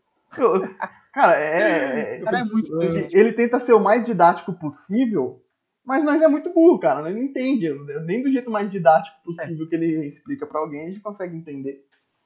Esse mas, é um grande problema, cara. duas vezes para entender. É, é verdade, cara. Ó, pra quem tá assistindo é... a live aí, a gente sempre deixou na descrição aí as redes sociais do Iago. O pessoal Verdade. Então, pessoal, aí. o Iago, ele é um... Ele, ah, quem um fenômeno aí, da internet. Ah, fica... É, ele, ele é... é... Ele é, cara. Ele é um... Difícil pegar um padre que ele é mais aberto assim, ele é um cara extremamente aberto, né? É, vocês podem seguir nas redes sociais que a gente já deixa ali. E esse podcast também vai ficar gravado, tá? É, na, plataformas, no Twitch e no YouTube, e depois a gente também vai começar a colocar offline mesmo, não, não vai ser lives, né? No, no, no Deezer e no Spotify. É, no Spotify. Isso, lógico que isso é mais para frente também, tá? A gente é. tá conversando como vai fazer isso, mas por enquanto o Twitch e o YouTube tá, vai ficar gravado, o Twitch ainda tem um tempo, depois ele sai, mas você pode dar cortes das partes legais da, dos podcasts que você viu lá no Twitter. É, eu vou dar alguns anúncios aqui, pessoal. E esse é um dos anúncios. A gente também então anúncio, mais uma vez atificando os anúncios da semana. Na terça-feira a gente tem o Rádio Trends, que a gente lê notícias do, do Twitter. Ultimamente está sendo muito político, né? Porque também. Anúncios não... é, coisas relevantes, hein? É, não, mas não tem que comentar de política, né? Não tem nada para comentar de política. Ultimamente não tem notícia boa, não tem, quer dizer, não tem notícia de política, né? brasileiro é, não, não tem comentário. É só um cabo de guerra aí. É, na sexta-feira a gente tem o Rádio Game. Uh, é esse que você Rádio Gay. Gay. É, a gente vai jogar e dar stream, jogar via streaming aí, a gente conversar com vocês. É uma coisa também. Inclusive, vou ter é, uma reunião com a gente aqui sobre a gente fazer uns jogos um pouco mais estilosos, jogar um jogo de terror, um jogo mais mainstream. Por isso a gente não vai usar os computadores, a gente vai usar é, consoles. Console mesmo. mesmo. É, fica mais prático. Porque o meu PC ah, da Xuxa não aguenta. É, né? é o que eu ia já fazer ontem, só que ontem eu, eu, não consegui participar mais uma vez. Não é Lucas Fujão, não, tá? Para com essa hashtag, hein? É hashtag. É, hashtag Lucas Fujão pra ajudar a gente aqui, porque ajuda muito. Cara, e no sábado a gente tem todo sábado, uma hora da tarde. Fala um é, pouquinho mais alto, Lucas, porque. E a gente tem no sábado, uma hora da tarde. Bom, claro Fala que tem. Mais baixo agora. Ah, claro que tem a. Ah, aqui tá, tá automático aqui, ó. Ah, e ao sábado, é claro que pode ter também o horário do candidato, do candidato, do entrevistado, pode mudar, mas a priori, aos, todo ao sábado, uma hora da tarde, nós temos o Rádio Pod Trash, que é o nosso podcast aqui da, do canal da Rádio Sem Medo no YouTube e também do programa aqui da, do canal da Rádio Sem Medo no Twitch. Então, segue a gente lá, segue a gente principalmente no Twitch, pessoal. O Twitch ele tem uma forma muito mais livre. A gente falou muito de liberdade hoje. É, para monetização, de trabalho mesmo. O Twitch é muito mais interessante, mais livre do que o YouTube. Então, vocês... É, porque o Twitch a gente consegue colocar vídeo, essas coisas. O YouTube você coloca, sei lá, um, uma, um queijo, o queijo tem direito de imagem, tá ligado? Então a gente não pode é... ficar mostrando muita coisa. Exato, esse é o grande problema, cara, que a gente tá enfrentando, principalmente no YouTube. Já o Twitch não, o Twitch é muito mais livre. Lembrando que o Thiago, mais uma vez, um dia a gente acerta os nomes e tal, o Thiago mais uma vez botou. É, ele foi arrumar podcast, ele escreveu Pofit. Pof, Pof. Eu achei, mano, achei que ele tá querendo usar o cara, ainda bem que não, é Boff Trash, tá ligado? É, a audiência que também veio do, do, do Iago também, obrigado, cara. Uh, gente, uh, segue, continua seguindo a gente aí. A gente teve uns caras novos aí, o, o Bullet Chuchu, acho que da semana passada que se inscreveu aí, muito obrigado. Assina a gente também ali no Twitch, que é uma diferença, né, entre assinar ali, tá logo, né, acompanha que logo vai estar vai tá esse botão de assinatura, então para isso vocês continuam seguindo a gente. E o apoie também, pessoal, ajuda a gente no apoie-se, vai estar tá o Lembrando também, que... Né? 20% do apoio vai para a Rádio Sem Medo e 80% também. Nossa, meu Deus do céu, cara. Ele vai Nossa, continuar vai insistir nessa piada até alguém achar engraçado. Beleza. Até alguém achar engraçado. É isso aí, os avisos são isso daí, Lucas. É basicamente isso, não tem. É, e é isso. Ah, lembrando, então, semana que vem a gente tá aí de novo. Provavelmente a gente tem uns convidados aí, né, cara? E aí, Thiago? Vamos é, melhorar tem... essa, essa essa, como fala, essa divulgação aí, Thiago? É, vai começar a fazer crítica ao vivo mesmo, vai querer levar a roupa chu, suja, roupa suja ao vivo? Que eu tenho, eu tenho uma é. lista, de, eu, eu temos uma lista de críticas ao Lucas. Vamos revelar a lista de crítica ao do Lucas no Instagram da Rádio Sem Medo. Fiquem de olho. Tem uma lista, tem, tem, tem assuntos íntimos assuntos íntimos. Eu tenho amigos dele mandando foto dele inbox aqui, coisa, coisa pesada, coisa que. É reveladora aqui. É, coisa que, que você não acha na, na internet. Na Surface falar aqui coisas reveladoras sobre ele. Então. Pack do pé, hein? Pack do pé. Pack do pé aí, hein? Tem pack do pé. É, cara, oh, fala aí, mano. Não sei se a gente pode falar isso. A gente achou que o, que o Paulo Cogos tinha é, bloqueado a gente, mas ele parece que ele excluiu o Instagram dele, né? É, eu acho que a gente tava vendo também chamar o Paulo Cogos. Acho que muita gente aí deve conhecer o Paulo Cogos, né? Ou quem não conhece, é, é bom, é bom dar uma pesquisada. Eu, eu discordo 99,9% das coisas que ele fala. Não, brincadeira, não discordo tanto assim, não. Mas é, é um cara bem interessante. A gente tá pensando em chamar o Paulo Cogos. É, mas Lucão, fica, vamos, vamos encerrar, vamos, vamos enrolar. Mas, só que, é, só, é, só. Ganhar tempo nada, já a gente passou do tempo, que é uma hora e meia. É, Ramak é as críticas, hein? Ramak é as críticas para deixar ele ler. Ramak, Ramak é as críticas. Ramak, queremos você aqui, hein? Ramar, ah, ele veio. Ah, Ramar, a gente vai colocar seu Discord Ramar, né? Vai falar contigo lá, cara. É, mas, cara, só isso só ia falar, tipo, é, ratificando o pessoal pra vocês seguirem a gente, é, continuar apoiando a gente. Se não for com a grana, apoia a gente aí com, com, com os ouvidos. Com like. Apoia com like, cara. E obrigado a todo mundo aí que participou hoje, cara. Muito obrigado. É... E... e é isso aí. Beleza? Cadê o nosso encerramento, Thiago? É, vou botar o encerramento aqui. Eu, pessoal, fiquem de olho na Rádio Sem Medo. E até a próxima, hein? Vamos lá. Até a próxima. Vamos lá, que vai aparecer. Vamos, vamos lá, calma. Calma, ainda não. Vamos lá. Vamos lá, calma. Ah, Thiago, vai botar esse mesmo. Vamos Ainda lá. que eu não tô Pessoal, vamos lá, hein? Tchau, tchau, hein? Até o próximo programa da Rádio Sem Medo.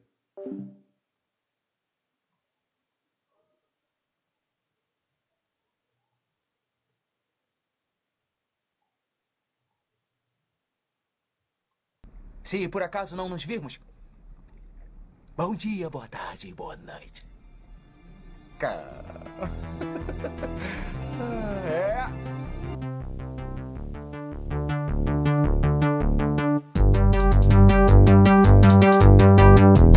Thank